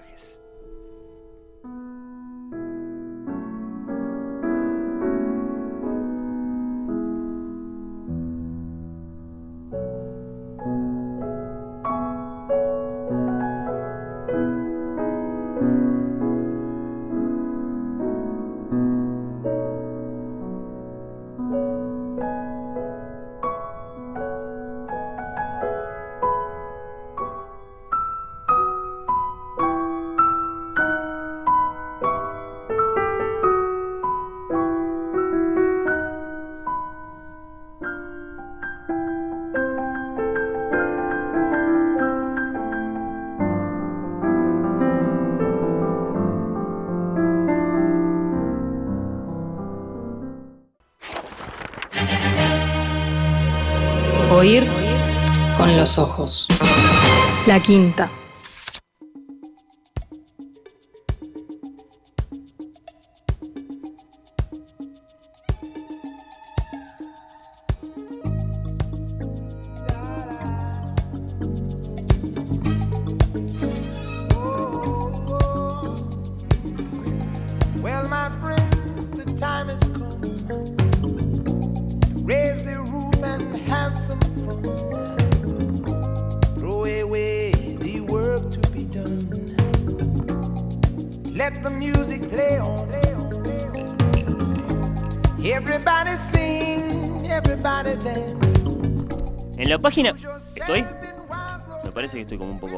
Estoy, estoy. Hola, hola. Oír con los ojos en eh, Radio Mundo. Sí, estoy, estoy. En la página final de este Oír con los ojos de 23 de octubre, atención, eh, porque vamos a cambiar de tema y vamos a introducir un tema de debate.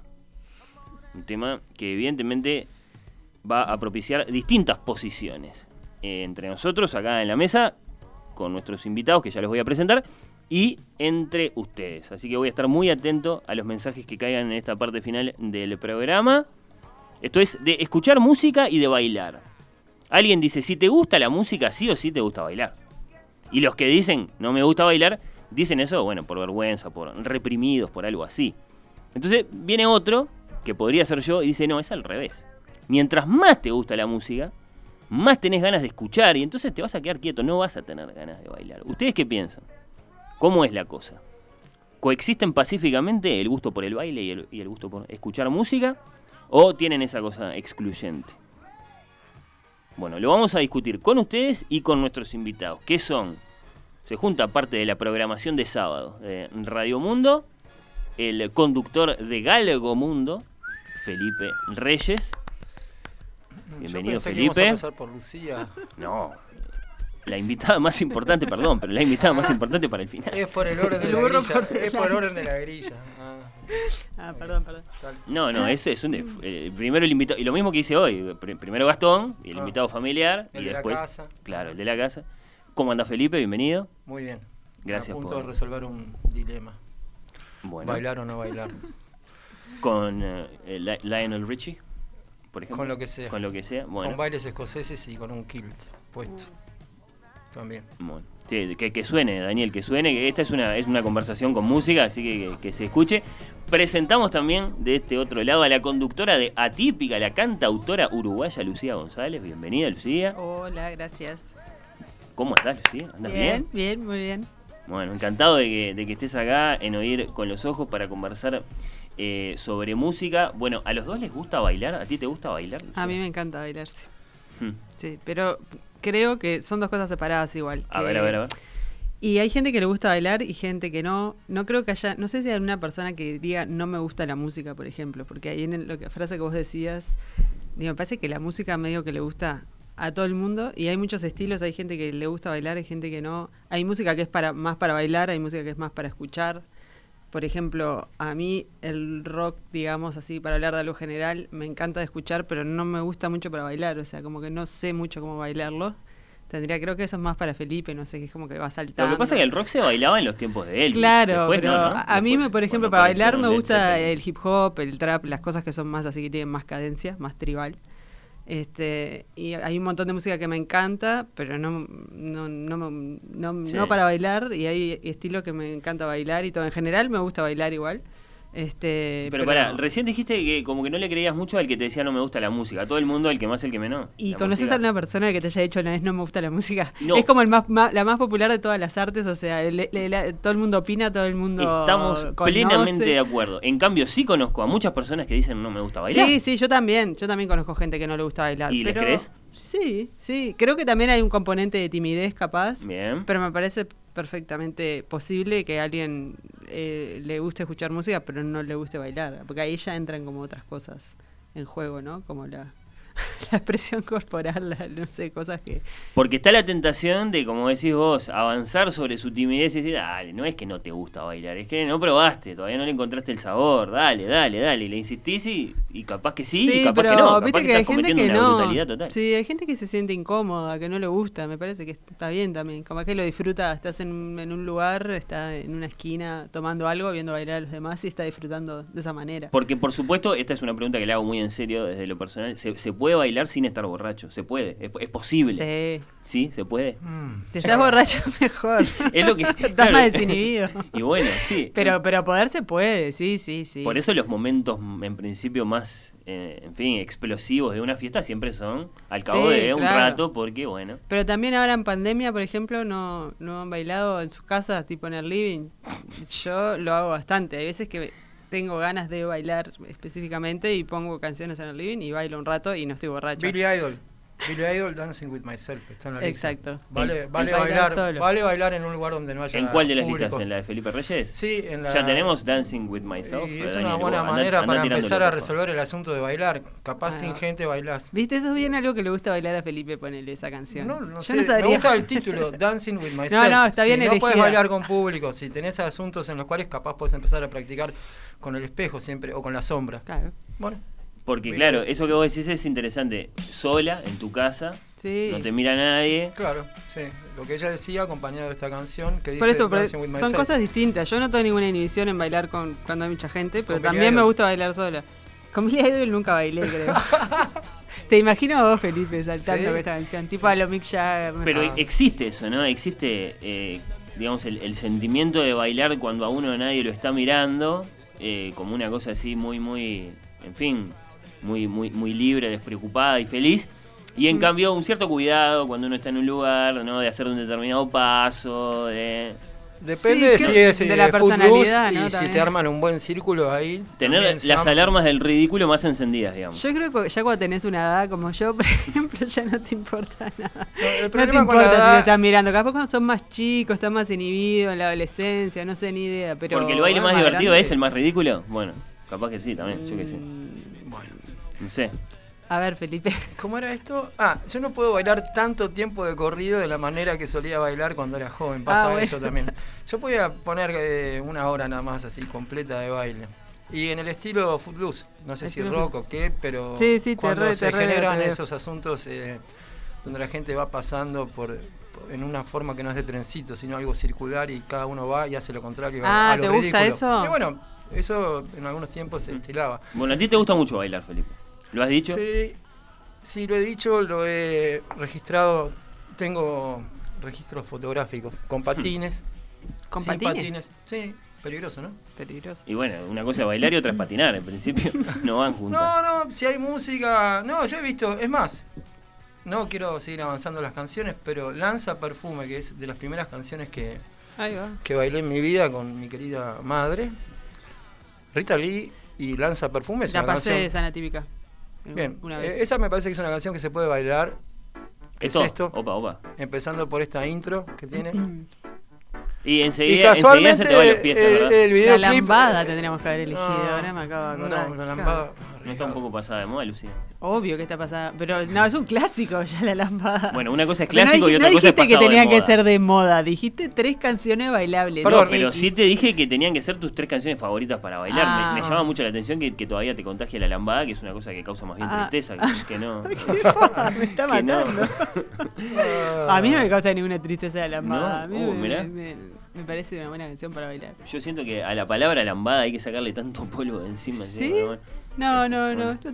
Así que esto es Felipe, perdón. Esto es Rita Lee en un video donde eh, hay gente que patina. Entonces tiene el ritmo de los patines. O sea, se puede bailar y se puede andar en patines. Cualquier cosa que se mueva y que, y que haya música por ahí, está bien. Entonces eh, el videoclip de esta canción es esta canción sonando y gente y mujeres y humanos eh, patinando. Se solía hacer eso también, lugares para patinar con música. Es lindo eso. Qué lindo. Bueno, ¿y qué te pasa Felipe con la gente que dice no me gusta bailar? No le creo. Polémico. Pero a ver, ¿no le crees porque te están mintiendo? ¿No le crees porque no se conocen a sí mismos? Está bien que no te guste el chocolate, ¿no? Te puede no gustar el chocolate. Raro también. Hay que desconfiar a esa gente. Sí, muy raro. Hay que desconfiar. Yo, alguien que me dice que no baila, desconfío. Exactamente. Si te eh, dice no bailo, no me gustan los Beatles, no me gusta el chocolate, mm, no me gustan las aceitunas. ¿Qué? ¿Qué pasó con las aceitunas? Son espantosas, las aceitunas son demasiado fuertes. Corte, corte. Yo te dije que veníamos acá a resolver algo que tenía que resolver Fernando Medina. si tiene aceitunas, tiene gusto a aceituna. Puede tener 20 ingredientes más que va a tener gusto a aceituna. Venimos acá a resolver este asunto me gusta, de este hombre que no baila. El hombre que no baila. Ah, porque vos no bailás. Claro, todo empieza ahí. Ah, no, pero esto es una sesión de psicólogos claro. que estamos haciendo grupal. Yo defiendo que mientras más te gusta la música, vos tendés a estar, eh, digamos, a prestar atención. ¿Sabes cómo decían? ¿Sabes cómo decían? No, podemos hablar de la música como que fuera solo una cosa. Hay muchos estilos de, música y hay estilos que directamente no se pueden bailar. O sea, si vos vas a un concierto de música clásica, vas a querer estar sentado, escuchando. difícil que te pongas a bailar, ponele. Y, hay, ritmos que te, que te incitan a eso, para mí. Claro. Tenés que estar abierto a que te gusten muchas cosas y, por ejemplo, hacer el arco sí que va de, de Mozart a la lambada. Y, hay bares que no pasan música para bailar. Estuve años pasando música para no bailar. No estoy diciendo que hay que estar bailando todo el tiempo o que toda la música está hecha para bailar. Los uruguayos no son muy de bailar también. Ahí tenemos una falla. Bueno. ¿Tanto? me parece que hay, que hay lugares que la gente es mucho más desinhibida para bailar por ejemplo. Ah, bueno. Brasil. Y bueno, o no sé, o cualquier lugar. Acá la gente. es un tema de temperatura también, imagino, ¿no? Brasil, el Caribe. Sí. y bueno, sí. Te pasan una mema y. también, te pasan una mema y te ponen una canción ahí. no, pero viste que acá la gente eh, somos un poco más, un poco reprimidos en ese sentido. No somos tan así con el cuerpo, me parece. Como que hay lugares que más tipo automático ponen algo y la gente se pone a bailar. Acá es como que Cuesta, cuesta. cuesta a la gente entrar en calor. ¿viste? Sí. Y bueno, sí, lo que decíamos, ¿no? Cuesta eh, bailar si uno no está borracho, en principio. ¡Ay, no! ¿Qué? ¿Qué? Tipo, ¿Te parece demasiado honesto de mi parte? No, no. ¿Qué? No, creo que el alcohol incita a bailar, es verdad, porque, es muy corporal el, el, alcohol, es como que te, te, desinhibís. Sí, conozco, conozco la situación de cómo, cómo, cómo llegás a la fiesta, empezás eh, paulatinamente a ingerir la ingesta de alcohol y dependiendo de toda esa cantidad de alcohol, tu eh, ridiculez ahí va a aumentar, efectivamente. No me parece un buen eh, amigo para el baile eh, estar borracho, pasado de copas. Y menos la gente que anda bailando con vasos, que se le caen los vasos. Pero borracho, borracho no, contentón. contentón. es el punto medio. No, claro, se pierde la coordinación, lo mismo. Si, baila, no, si, si, si toma, no maneje, si toma, no baile. Sí, gracias. estaría muy bien, sí. No les, creo, no les creo a los que dicen que no les gusta bailar, dice Jacqueline. Luego, lo, la, pregunta que, que, sigue entonces es: ¿qué se puede hacer con una persona que dice que no le gusta bailar? Es lo que vinimos a ver. Vos tenés una canción más, vos tenés una canción más, ponelo. Ahí va, vamos con la segunda. Bueno, esto es lo que, lo que, a mí me gusta bailar realmente. Bueno, capaz, esto, capaz ahora Fernando se para y se pone a bailar. ¿La de Mía, MIA o la de Missy Elliott? Creo que seguimos con. A ver. Elliot. Que, que Daniel lo tire y vos no decís qué es, eh, Lucía. Yo voto por Elliot. Porque te gusta por. Por Elliot Smith, no. Por Esto sería Work It. Work It. Ah, pasa que tiene una, tiene una intro, sí, no, pues ya, ya va a ah, sonar. Qué bien, qué suspenso. Estamos hablando de Lucía González, de Atípica, eligiendo canciones en el con los ojos. Es, es MIA. Ah, mía. Denle la importancia que tiene esto. Sí, mirá, es como Chicas malas. pistolera. es medio western así. No, medio como árabe. Ah, árabe. Mm. Está, pero esto es muy personal. bueno, la idea. bueno. Esto puede sonar en tu casa un día de esos, como vos decís que no. Y de pronto. O más tribal, más lento.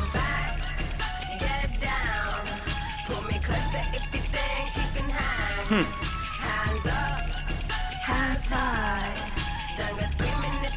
Mucho, mucho gesto de, de, pistola. ¿Qué es eso, viste? Sí, me pareció. Me dio en el desierto. Ahí va. Este... Bueno, Felipe, ¿con qué le vas a contestar? A ver, te dijo Truco Lucía, ¿con qué le vas Felipe, a contestar? algo. ¿Qué tenemos ahí? Algo de la década de 60. Algo de la última vez que vi a alguien bailar en la pantalla y que no era Uma Thurman ni Travolta, nuestro querido Guasón. Ah, ¿qué? ¿Qué? No ¿En la escalera? Bueno, eh, es siempre la misma canción la que baila en la escalera y al final cuando empieza a chorrear sangre. Francis Albert Sinatra. That's life. Está, esto para mí no, ¿Es, lo bailo ¿Es bailable esto? Esto lo puedes bailar. El guasón lo baila así. Y lo ves a Frank Sinatra haciendo esto y decís, ah, para ser de guasón veo a Frank Sinatra cantando esto. Que dice, That's life. Y cuando lo dice empieza a ser así. Porque lo otro que pasa es que está la música y lo que están las letras y todas esas cosas también se apoderan un poco de, de los movimientos, ¿no? Como una cosa así. Pero bueno, esto es eh, una apuesta arriesgada, sí. Sí, sí, no, eh, estoy leyendo los aportes de la audiencia. Tengo 73 años y con Caetano, con Betania, eh, mi oído llena el cuerpo y me muevo. Dice Ana. ¿Qué más? La canción de Flashdance, cuando ella baila frente al jurado. Sí, eso es un momento alto. ¿Esa es? Odio las aceitunas, pero es imposible que no te guste bailar. Coincido en que somos muy eh, reprimidos. las aceitunas. Eh, dice Adriana, otro que no les cree a los que dicen que no les gusta ¿Viste? bailar. Pero sabía, sabía que iban a aparecer unos cuantos de esos. Eh, uno muy correcto que dice, yo disfruto más de la música escuchándola que bailándola. Nos gusta también. la corrección está bien. Porque el baile a veces eh, parece ser algo no tan correcto. A veces van juntos y a veces van separados. Mm, sí. Sí. Eh, bueno, pero ¿y qué se hace? Al Pacino te saca a bailar un día en mm, perfume de. perfume ¿Ves? Sí. Te saca a bailar en perfume, de mujer, por una cabeza ah, y ahí bailas. Bueno, sí, igual tango. Bueno, pero si viene al Pacino y te dice, che, Lucía, no, si viene al Pacino, en esta. Te digo que sí, seguramente. Primero le pregunta a él a la muchacha si, ¿do you tango? Le dice. Y ella dice, bueno, una vez. sí, sí. Eh, ¿qué, ¿Qué preguntaste? ¿Qué se hace con el que dice que no le gusta bailar? ¿Se lo respeta? Se, lo... se le da alcohol, no sé qué se hace. Yo creo que se lo eh, respeta, porque es horrible estar diciendo a alguien, dale, dale, dale. Es como que eso es contraproducente. Se lo organiza un Entiendo eh, eso. eso, viste que se ve mucho, dale, dale, no sé qué. Entiendo eso, pero también entiendo el que dice, lo que pasa es que se lo está perdiendo. No sabe, él piensa que no, pero si probara, de pronto descubriría algo que él no sabe que está ahí y que es de los placeres más lindos de la vida. Y entonces es difícil la decisión. Es cierto, pero también, digo, ahí ya te estás como la persona tiene que rescatarse, digamos. ahí ya te estás metiendo con lo que quiere, no quiere, la otra. Bueno, tenés que respetar también. Yo no obligaría a nadie a bailar. Este... Pero a un tipo de esas características, ¿no? o tipo, quien sea. Sí digo tipo porque estamos analizando el caso de Fernando Medina. o sea, vinimos acá a ver si él puede resolver este asunto. Con baile y que capaz una manera para que baile puede ser llevarlo al Parque Rodó, subirlo al Rock and Samba, le ponemos ahí un rato, capaz un mm. tratamiento de Rock and Samba intenso. estamos ahí al Va a conducir mucho más rápido al, al vómito que al baile. No, no, no, pará, qué cosa. Eso puede venir con el alcohol y no, se recomienda. Eh, no, no iba a decirlo Rock and Samba. A mí me parece que si un trencito te pasa a buscar a las 4 de la mañana en una fiesta de casamiento, que ah, justo es el casamiento de alguien que querés mucho, tu propio casamiento, ¿qué haces? El día que te cases, hacer la fiesta, no bailás. Bueno, ponele que eh, nuestro casamiento es una fiesta y si te pasan a buscar un trencito, no te queda otra pero el trencito lo tomamos como parte de un baile. Y bueno, sí, están, están las matracas, los cotillones. es cierto que el baile no es eh, de sí o no, porque también está eso del que, del que bueno, accede a, sí, a entrar a la pista donde están todos bailando y de pronto hace un movimiento movimiento de hombros o de, o de, este, o de, puñitos y dedos, así, como para cumplir, pero ese no está bailando. Algo mínimo. Claro, está cumpliendo, no está bailando, sobre todo no está sintiendo nada. Ah. Entonces eh, hay, hay, que empujar un poco más, si, si, si se trata de empujar. Es complicado, sí. Es complicado. Sí. Ahora, ¿qué nos queda? Ah, una que dice Safety Dance. Se recomienda una canción que se llama Safety Dance, que dice claramente lo que tenés que hacer cuando se eh, presenta el baile. O sea, podés eh, dejar a tus amigos atrás, dice, y lo único que tenés que hacer, ¿ves? Básicamente está diciendo que lo que tenés que hacer es bailar. Sí. Porque tus amigos no bailan, y si no bailan, no son amigos míos. Entonces, podemos ir a donde quieras, un lugar donde no nos van a encontrar y ahí vamos a bailar. Tú tenés que ver la manera de llegar a alguna parte, no sé si es eh, después de subir la Sierra de las Ánimas, si tenés que hacer viajar a otro país, en algún momento tú vas a tener que bailar. otro país. Bueno, gente que, reclama eh, a Lucía y a Felipe bailando en Instagram, pero no, esto es un mm. programa serio, esto soy con los ojos. Leticia dice que nos está escuchando mientras baila. Bueno, Eso, es exactamente lo que teníamos. Ella nos puede mandar un video de cómo baila y se lo mostramos a Fernando. Yo te puedo hacer un video de Felipe bailando, no tengo problema. Tenemos, bueno, en la cuenta de Instagram de Galgo Mundo. Una vez hicimos un programa que creo que quedó ahí en una parte muy lejana del archivo de Galgo Mundo y te digo que pasamos la lambada ese día. Ah, aunque a Fernando diga que estaba pasada de moda. Legítima expresión, el baile. ¿Por qué sí el ballet y no el simple baile? A mover el esqueleto, reclaman desde acá. Eh, el ballet no es bailar. Eh, eh, es una cosa que, hemos discutido acá en el programa. El ballet está más cerca del deporte que del baile. Pero bueno. Lo mismo la danza contemporánea. Yo tengo amigos que hacen danza contemporánea y después cuando los veo bailar normal, digo, qué raro que bailen, ¿no? Porque es como que tienen ya todo como unos presets de, cosas, no sé, es como raro. No, igual si los dejas se sueltan. Es cierto que, está, bueno, lo, ha dicho incluso eh, muchas veces Mariano El Richetto, por ejemplo, que ella en una discoteca es pésima. Claro, tiene como... supuestamente es una gran bailarina, ¿no? Y lo es en, su, universo, pero no necesariamente significa, por ejemplo, que baile bien una cumbia. A mí me este, gusta mucho los músicos, los músicos bailando su propia música. Eso me parece que son las personas que me gusta más ver bailar. Eh, Michael Jackson ah. bailando temas de Michael Jackson, Britney Spears bailando temas de Britney Spears, Beyoncé, baila, o sea, como que ahí como que se juntan como las dos cosas. Así que acá, acá, ¿quién estamos escuchando, Felipe? Mm, algo que sucedió en los 80 eh, una banda que logró sacar una canción bailable y luego desaparecer por ahí. Esto se llama Men Without Hats. Una cosa así. Nos queda una de Lucía, ¿no? Nos queda una de Lucía que espero que sea un poquitito más encantadora que la anterior. ¡Ah! ¿Pero qué? Pero si te piden que traigas canciones para bailar, después te... que no, no, puedo opinar. No, está bien. Opa. La babysitter no. Esto es Elliott, un clásico. Sí, pero te pregunté si era la, la babysitter, no, no es. ¿Babysitter? No, no había una bad babysitter, no era esta, no era otra. ¿Quién era que cantaba? Babysitter. I'm a bad babysitter. No, no. no. ¿Quién era? No, no, no lo conozco. a ver, Lucía, explícanos qué, qué pasa con esto. Que esto, esto va al vientre, ¿a dónde va esto? No, Exacto, al vientre, a la, a la, no sé, no te lo tengo que explicar. ah, yo creo que acá en este programa. Pasa que me estoy moviendo, pero no me pueden ver. No, esto es lo que yo digo. Es, esto es lo que a mí me gusta bailar, este tipo de música. Es como un beat marcado, algo así. También con como con bastante repetición, como que traes como en un loop ahí. Sí, por eso, conviene no escuchar mejor. Conviene que te llegue por, por el cuerpo más que por los oídos.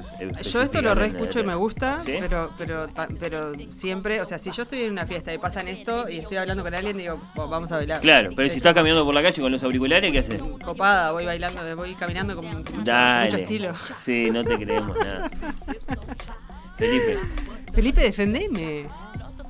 No puedo estar en todas, no estoy callado, estuve diciendo una cantidad de cosas.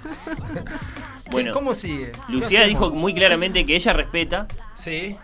Yo respeto a la que, no cada uno que, lo que Y que le parece que no da para estar dale, dale, dale con el que. Eh, yo entiendo al que, al que piensa que, que, la persona que dice que no le gusta bailar se está perdiendo algo y que entonces vale la pena insistirle, tratar de ver la forma de persuadirlo de alguna forma. Quiero que quede marcada tu posición. ¿Qué se hace con el que dice no, no me gusta bailar? Se lo deja tranquilo ahí donde está. No, se, lo molesta. Ahora me copias.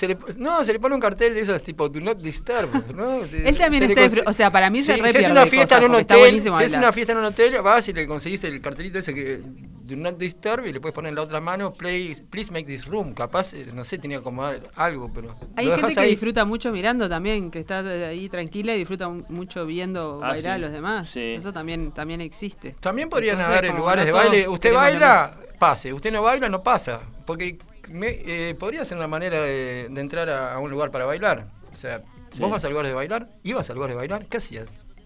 No sé. Yo si tuviera eh, al bar, el lugar Lentos tampoco, yo estoy a favor ah, de que vuelvan las lentas y se bailen lentas en los lugares. no es muy COVID friendly, pero eh, me encantaría bailar lentas. ¿No? ¿Pero porque se fueron las lentas? no sé, yo nunca más fui a ningún. Desde que estoy en. No sé, o sea, se fue la palabra lentas. Las lentas ya no, no, no existen. A mí al final de una fiesta pones unas lentas y. Capaz tenemos que ir a unas fiestas de los que están en como en segundo liceo, ¿te acuerdas? Ahí, va. Es que ahí fue la última vez que las bailé. Ah. Por eso digo. bueno, yo quiero concluir esta conversación eh, con las respuestas de ustedes a una pregunta muy clásica y de la que tenemos una respuesta muy memorable, que es la respuesta de Billy Elliot. Cuando a Billy Elliot en la película de Billy Elliot, de Billy Elliot le preguntan, ¿qué sentís cuando bailas? Ah. El primero ensaya ahí unas dudas, no sé qué, como que no. Y después dice, Ah, claro. Eh, es como electricidad y como que desaparezco. Mm.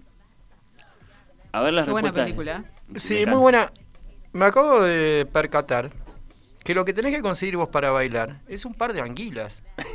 Ahora que dijo ah, esa parte eléctrica. No, Fernando me Un cable. Ah. Sí, un cinturón de anguilas. algo así. Porque justo en la conversación que viene más tarde de Algo Mundo, ahora en un rato, estaba hablando con Sol, que es una pequeña que tiene cinco años, que creo que baila y le, gusta la actuación, porque hablaba mucho. Y, y todo empezó con el asunto de las pirañas, que las pirañas eran malísimas. Y de repente me dice, ¿y las anguilas? Y dije, las anguilas son buenas para llevarlas a una fiesta electrónica. ¿No? Capaz eh, eso de la electricidad mm. ¿Eso es bailar lo que hacen en las fiestas electrónicas? Que, básicamente entran en trance y saltan. ¿Es bailar eso o es otra cosa? Yo creo que sí, yo la verdad, a mí no, no me no soy Y si lo dejamos de No me entusiasma el 100% la fiesta en un boliche de música electrónica.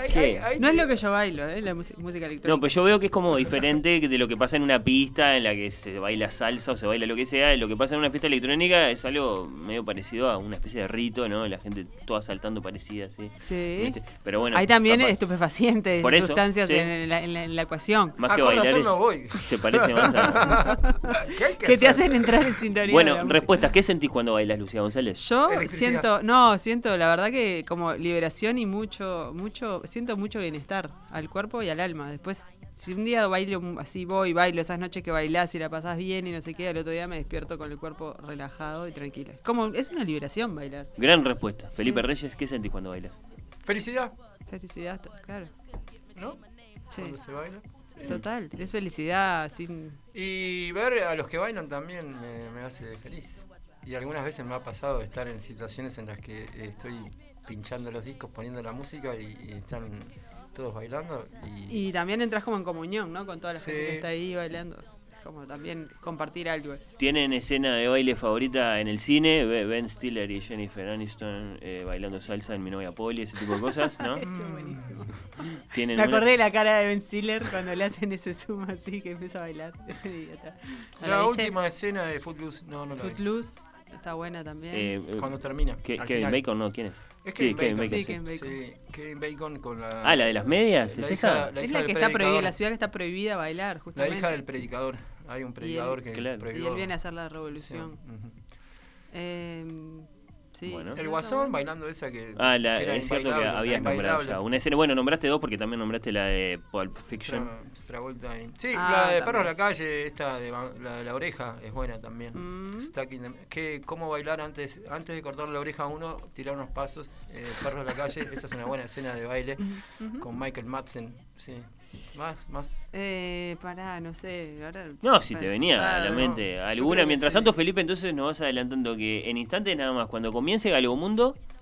Ah, ¿cómo, ¿cómo, sacar un galgo de la arena? Ese es el tema de Galgo Mundo. ¿Cómo, ¿Un galgo, sí, un galgo con, perro o No, El, galgo de ocho ruedas. El que, uno que estuvo clavado dos años en la arena.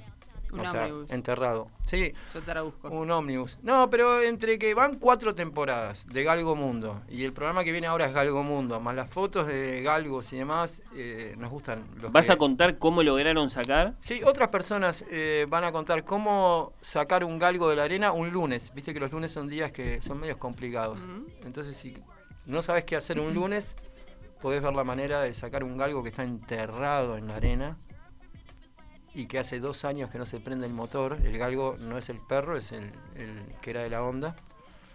Y vas a necesitar una cantidad de ayuda y de brazos que, y, cadenas. y, un poco de ingenio también. y los testimonios de las personas que estuvieron involucrados en, ese asunto. Bueno, me parece una gran promesa la de Galgomundo para hoy. Eh, y Lucía, mientras no te acordás de ninguna escena de baile del cine que, que te guste, ¿vos tenés novedades musicales para compartir? Tengo novedades musicales para compartir. Compartilas, por favor. Bueno, nada, que voy a tocar en un festival con mi banda después de bastante tiempo, porque todo este tiempo de pandemia estuvimos parados.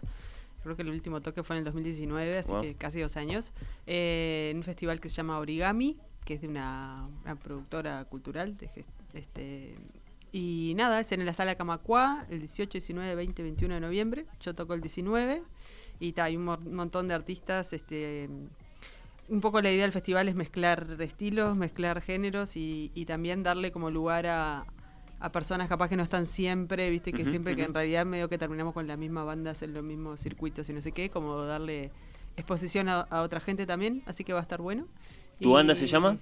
Mi, en realidad mi banda se llama como Lucía González. La banda de Lucía González. Lucía González y banda. Tengo y que está formada por... Y algo tengo que poner. Y mira, ahora le está toda renovada eh, está Gabriel Casacuberta en bajo, eh, Ignacio Vecino en la batería, eh, Luciana Echeverría en la guitarra y Tomás Loza en los teclados. ¿Y Lucía González? Lucía González. Guitarra y voz. Guitarra y voz. ¿Y baile? Y baile. Ah, sí, sí, sí. Yo me muevo. ¿Y Sala, Sala Camacua se presta para que la gente baile en la platea? No podemos incitar a que se paren en las butacas, ¿no? Eh, eh, sí, creo que sí. 19. Yo creo que, ya va a estar todo medio habilitado, ¿no? Yo por mi parte seguro bailar porque no puedo cantar sin bailar. De liberación. ¿Eh? Estamos en una escalada de liberación sí, yo creo que Sí, yo creo que ya para ese momento va a estar todo medio mismo los aforos, todo. Igual es una sala grande, es una sala linda, que suena re bien. Así que está. Bueno, preciosa invitación que, bueno, después la, recordaremos más, más cerca de la fecha.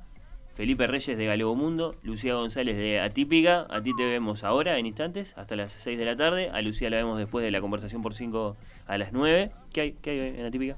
Hoy en Atípica hay un poco bastante de soul. Opa. Así, sí. Soul. Después de Atípica, lo podríamos haber invitado a esta conversación a Fede Medina, que es otro que dice que no le gustaba bailar. No le gusta bailar tampoco, es algo familia. Conductor de un millón de, amigos. Eh, em, a, las, a las 10 y a las 23 volvemos nosotros para la copia infiel, que tiene su propia entrevista literaria, vale decir. Queríamos acordar con el programa nocturno de Hoy con los Ojos. Bueno, entrevistamos a Rosario Lázaro Vigoa hoy nos dijeron, no, nosotros vamos a hacer nuestra propia entrevista. Hoy, a las 23, Felipe Poleri, en Oír con los Ojos, que tiene nuevo libro, La Alegría de las Mujeres. Un libro, bueno, eh, que, que, da que hablar, porque hay una voz ahí media salvajemente misógina, creada por Felipe, una especie de falso detective. Había temas para conversar con el autor de, bueno, eh, el gran ensayo Baudelaire, entre tantos otros libros otro querido amigo de la ciudad vieja, Felipe Poleri. Gracias, Daniel Rey. Gracias a todos por haber estado ahí. Un abrazo hasta el sábado que viene. Y no se olviden de bailar. Chau, chau.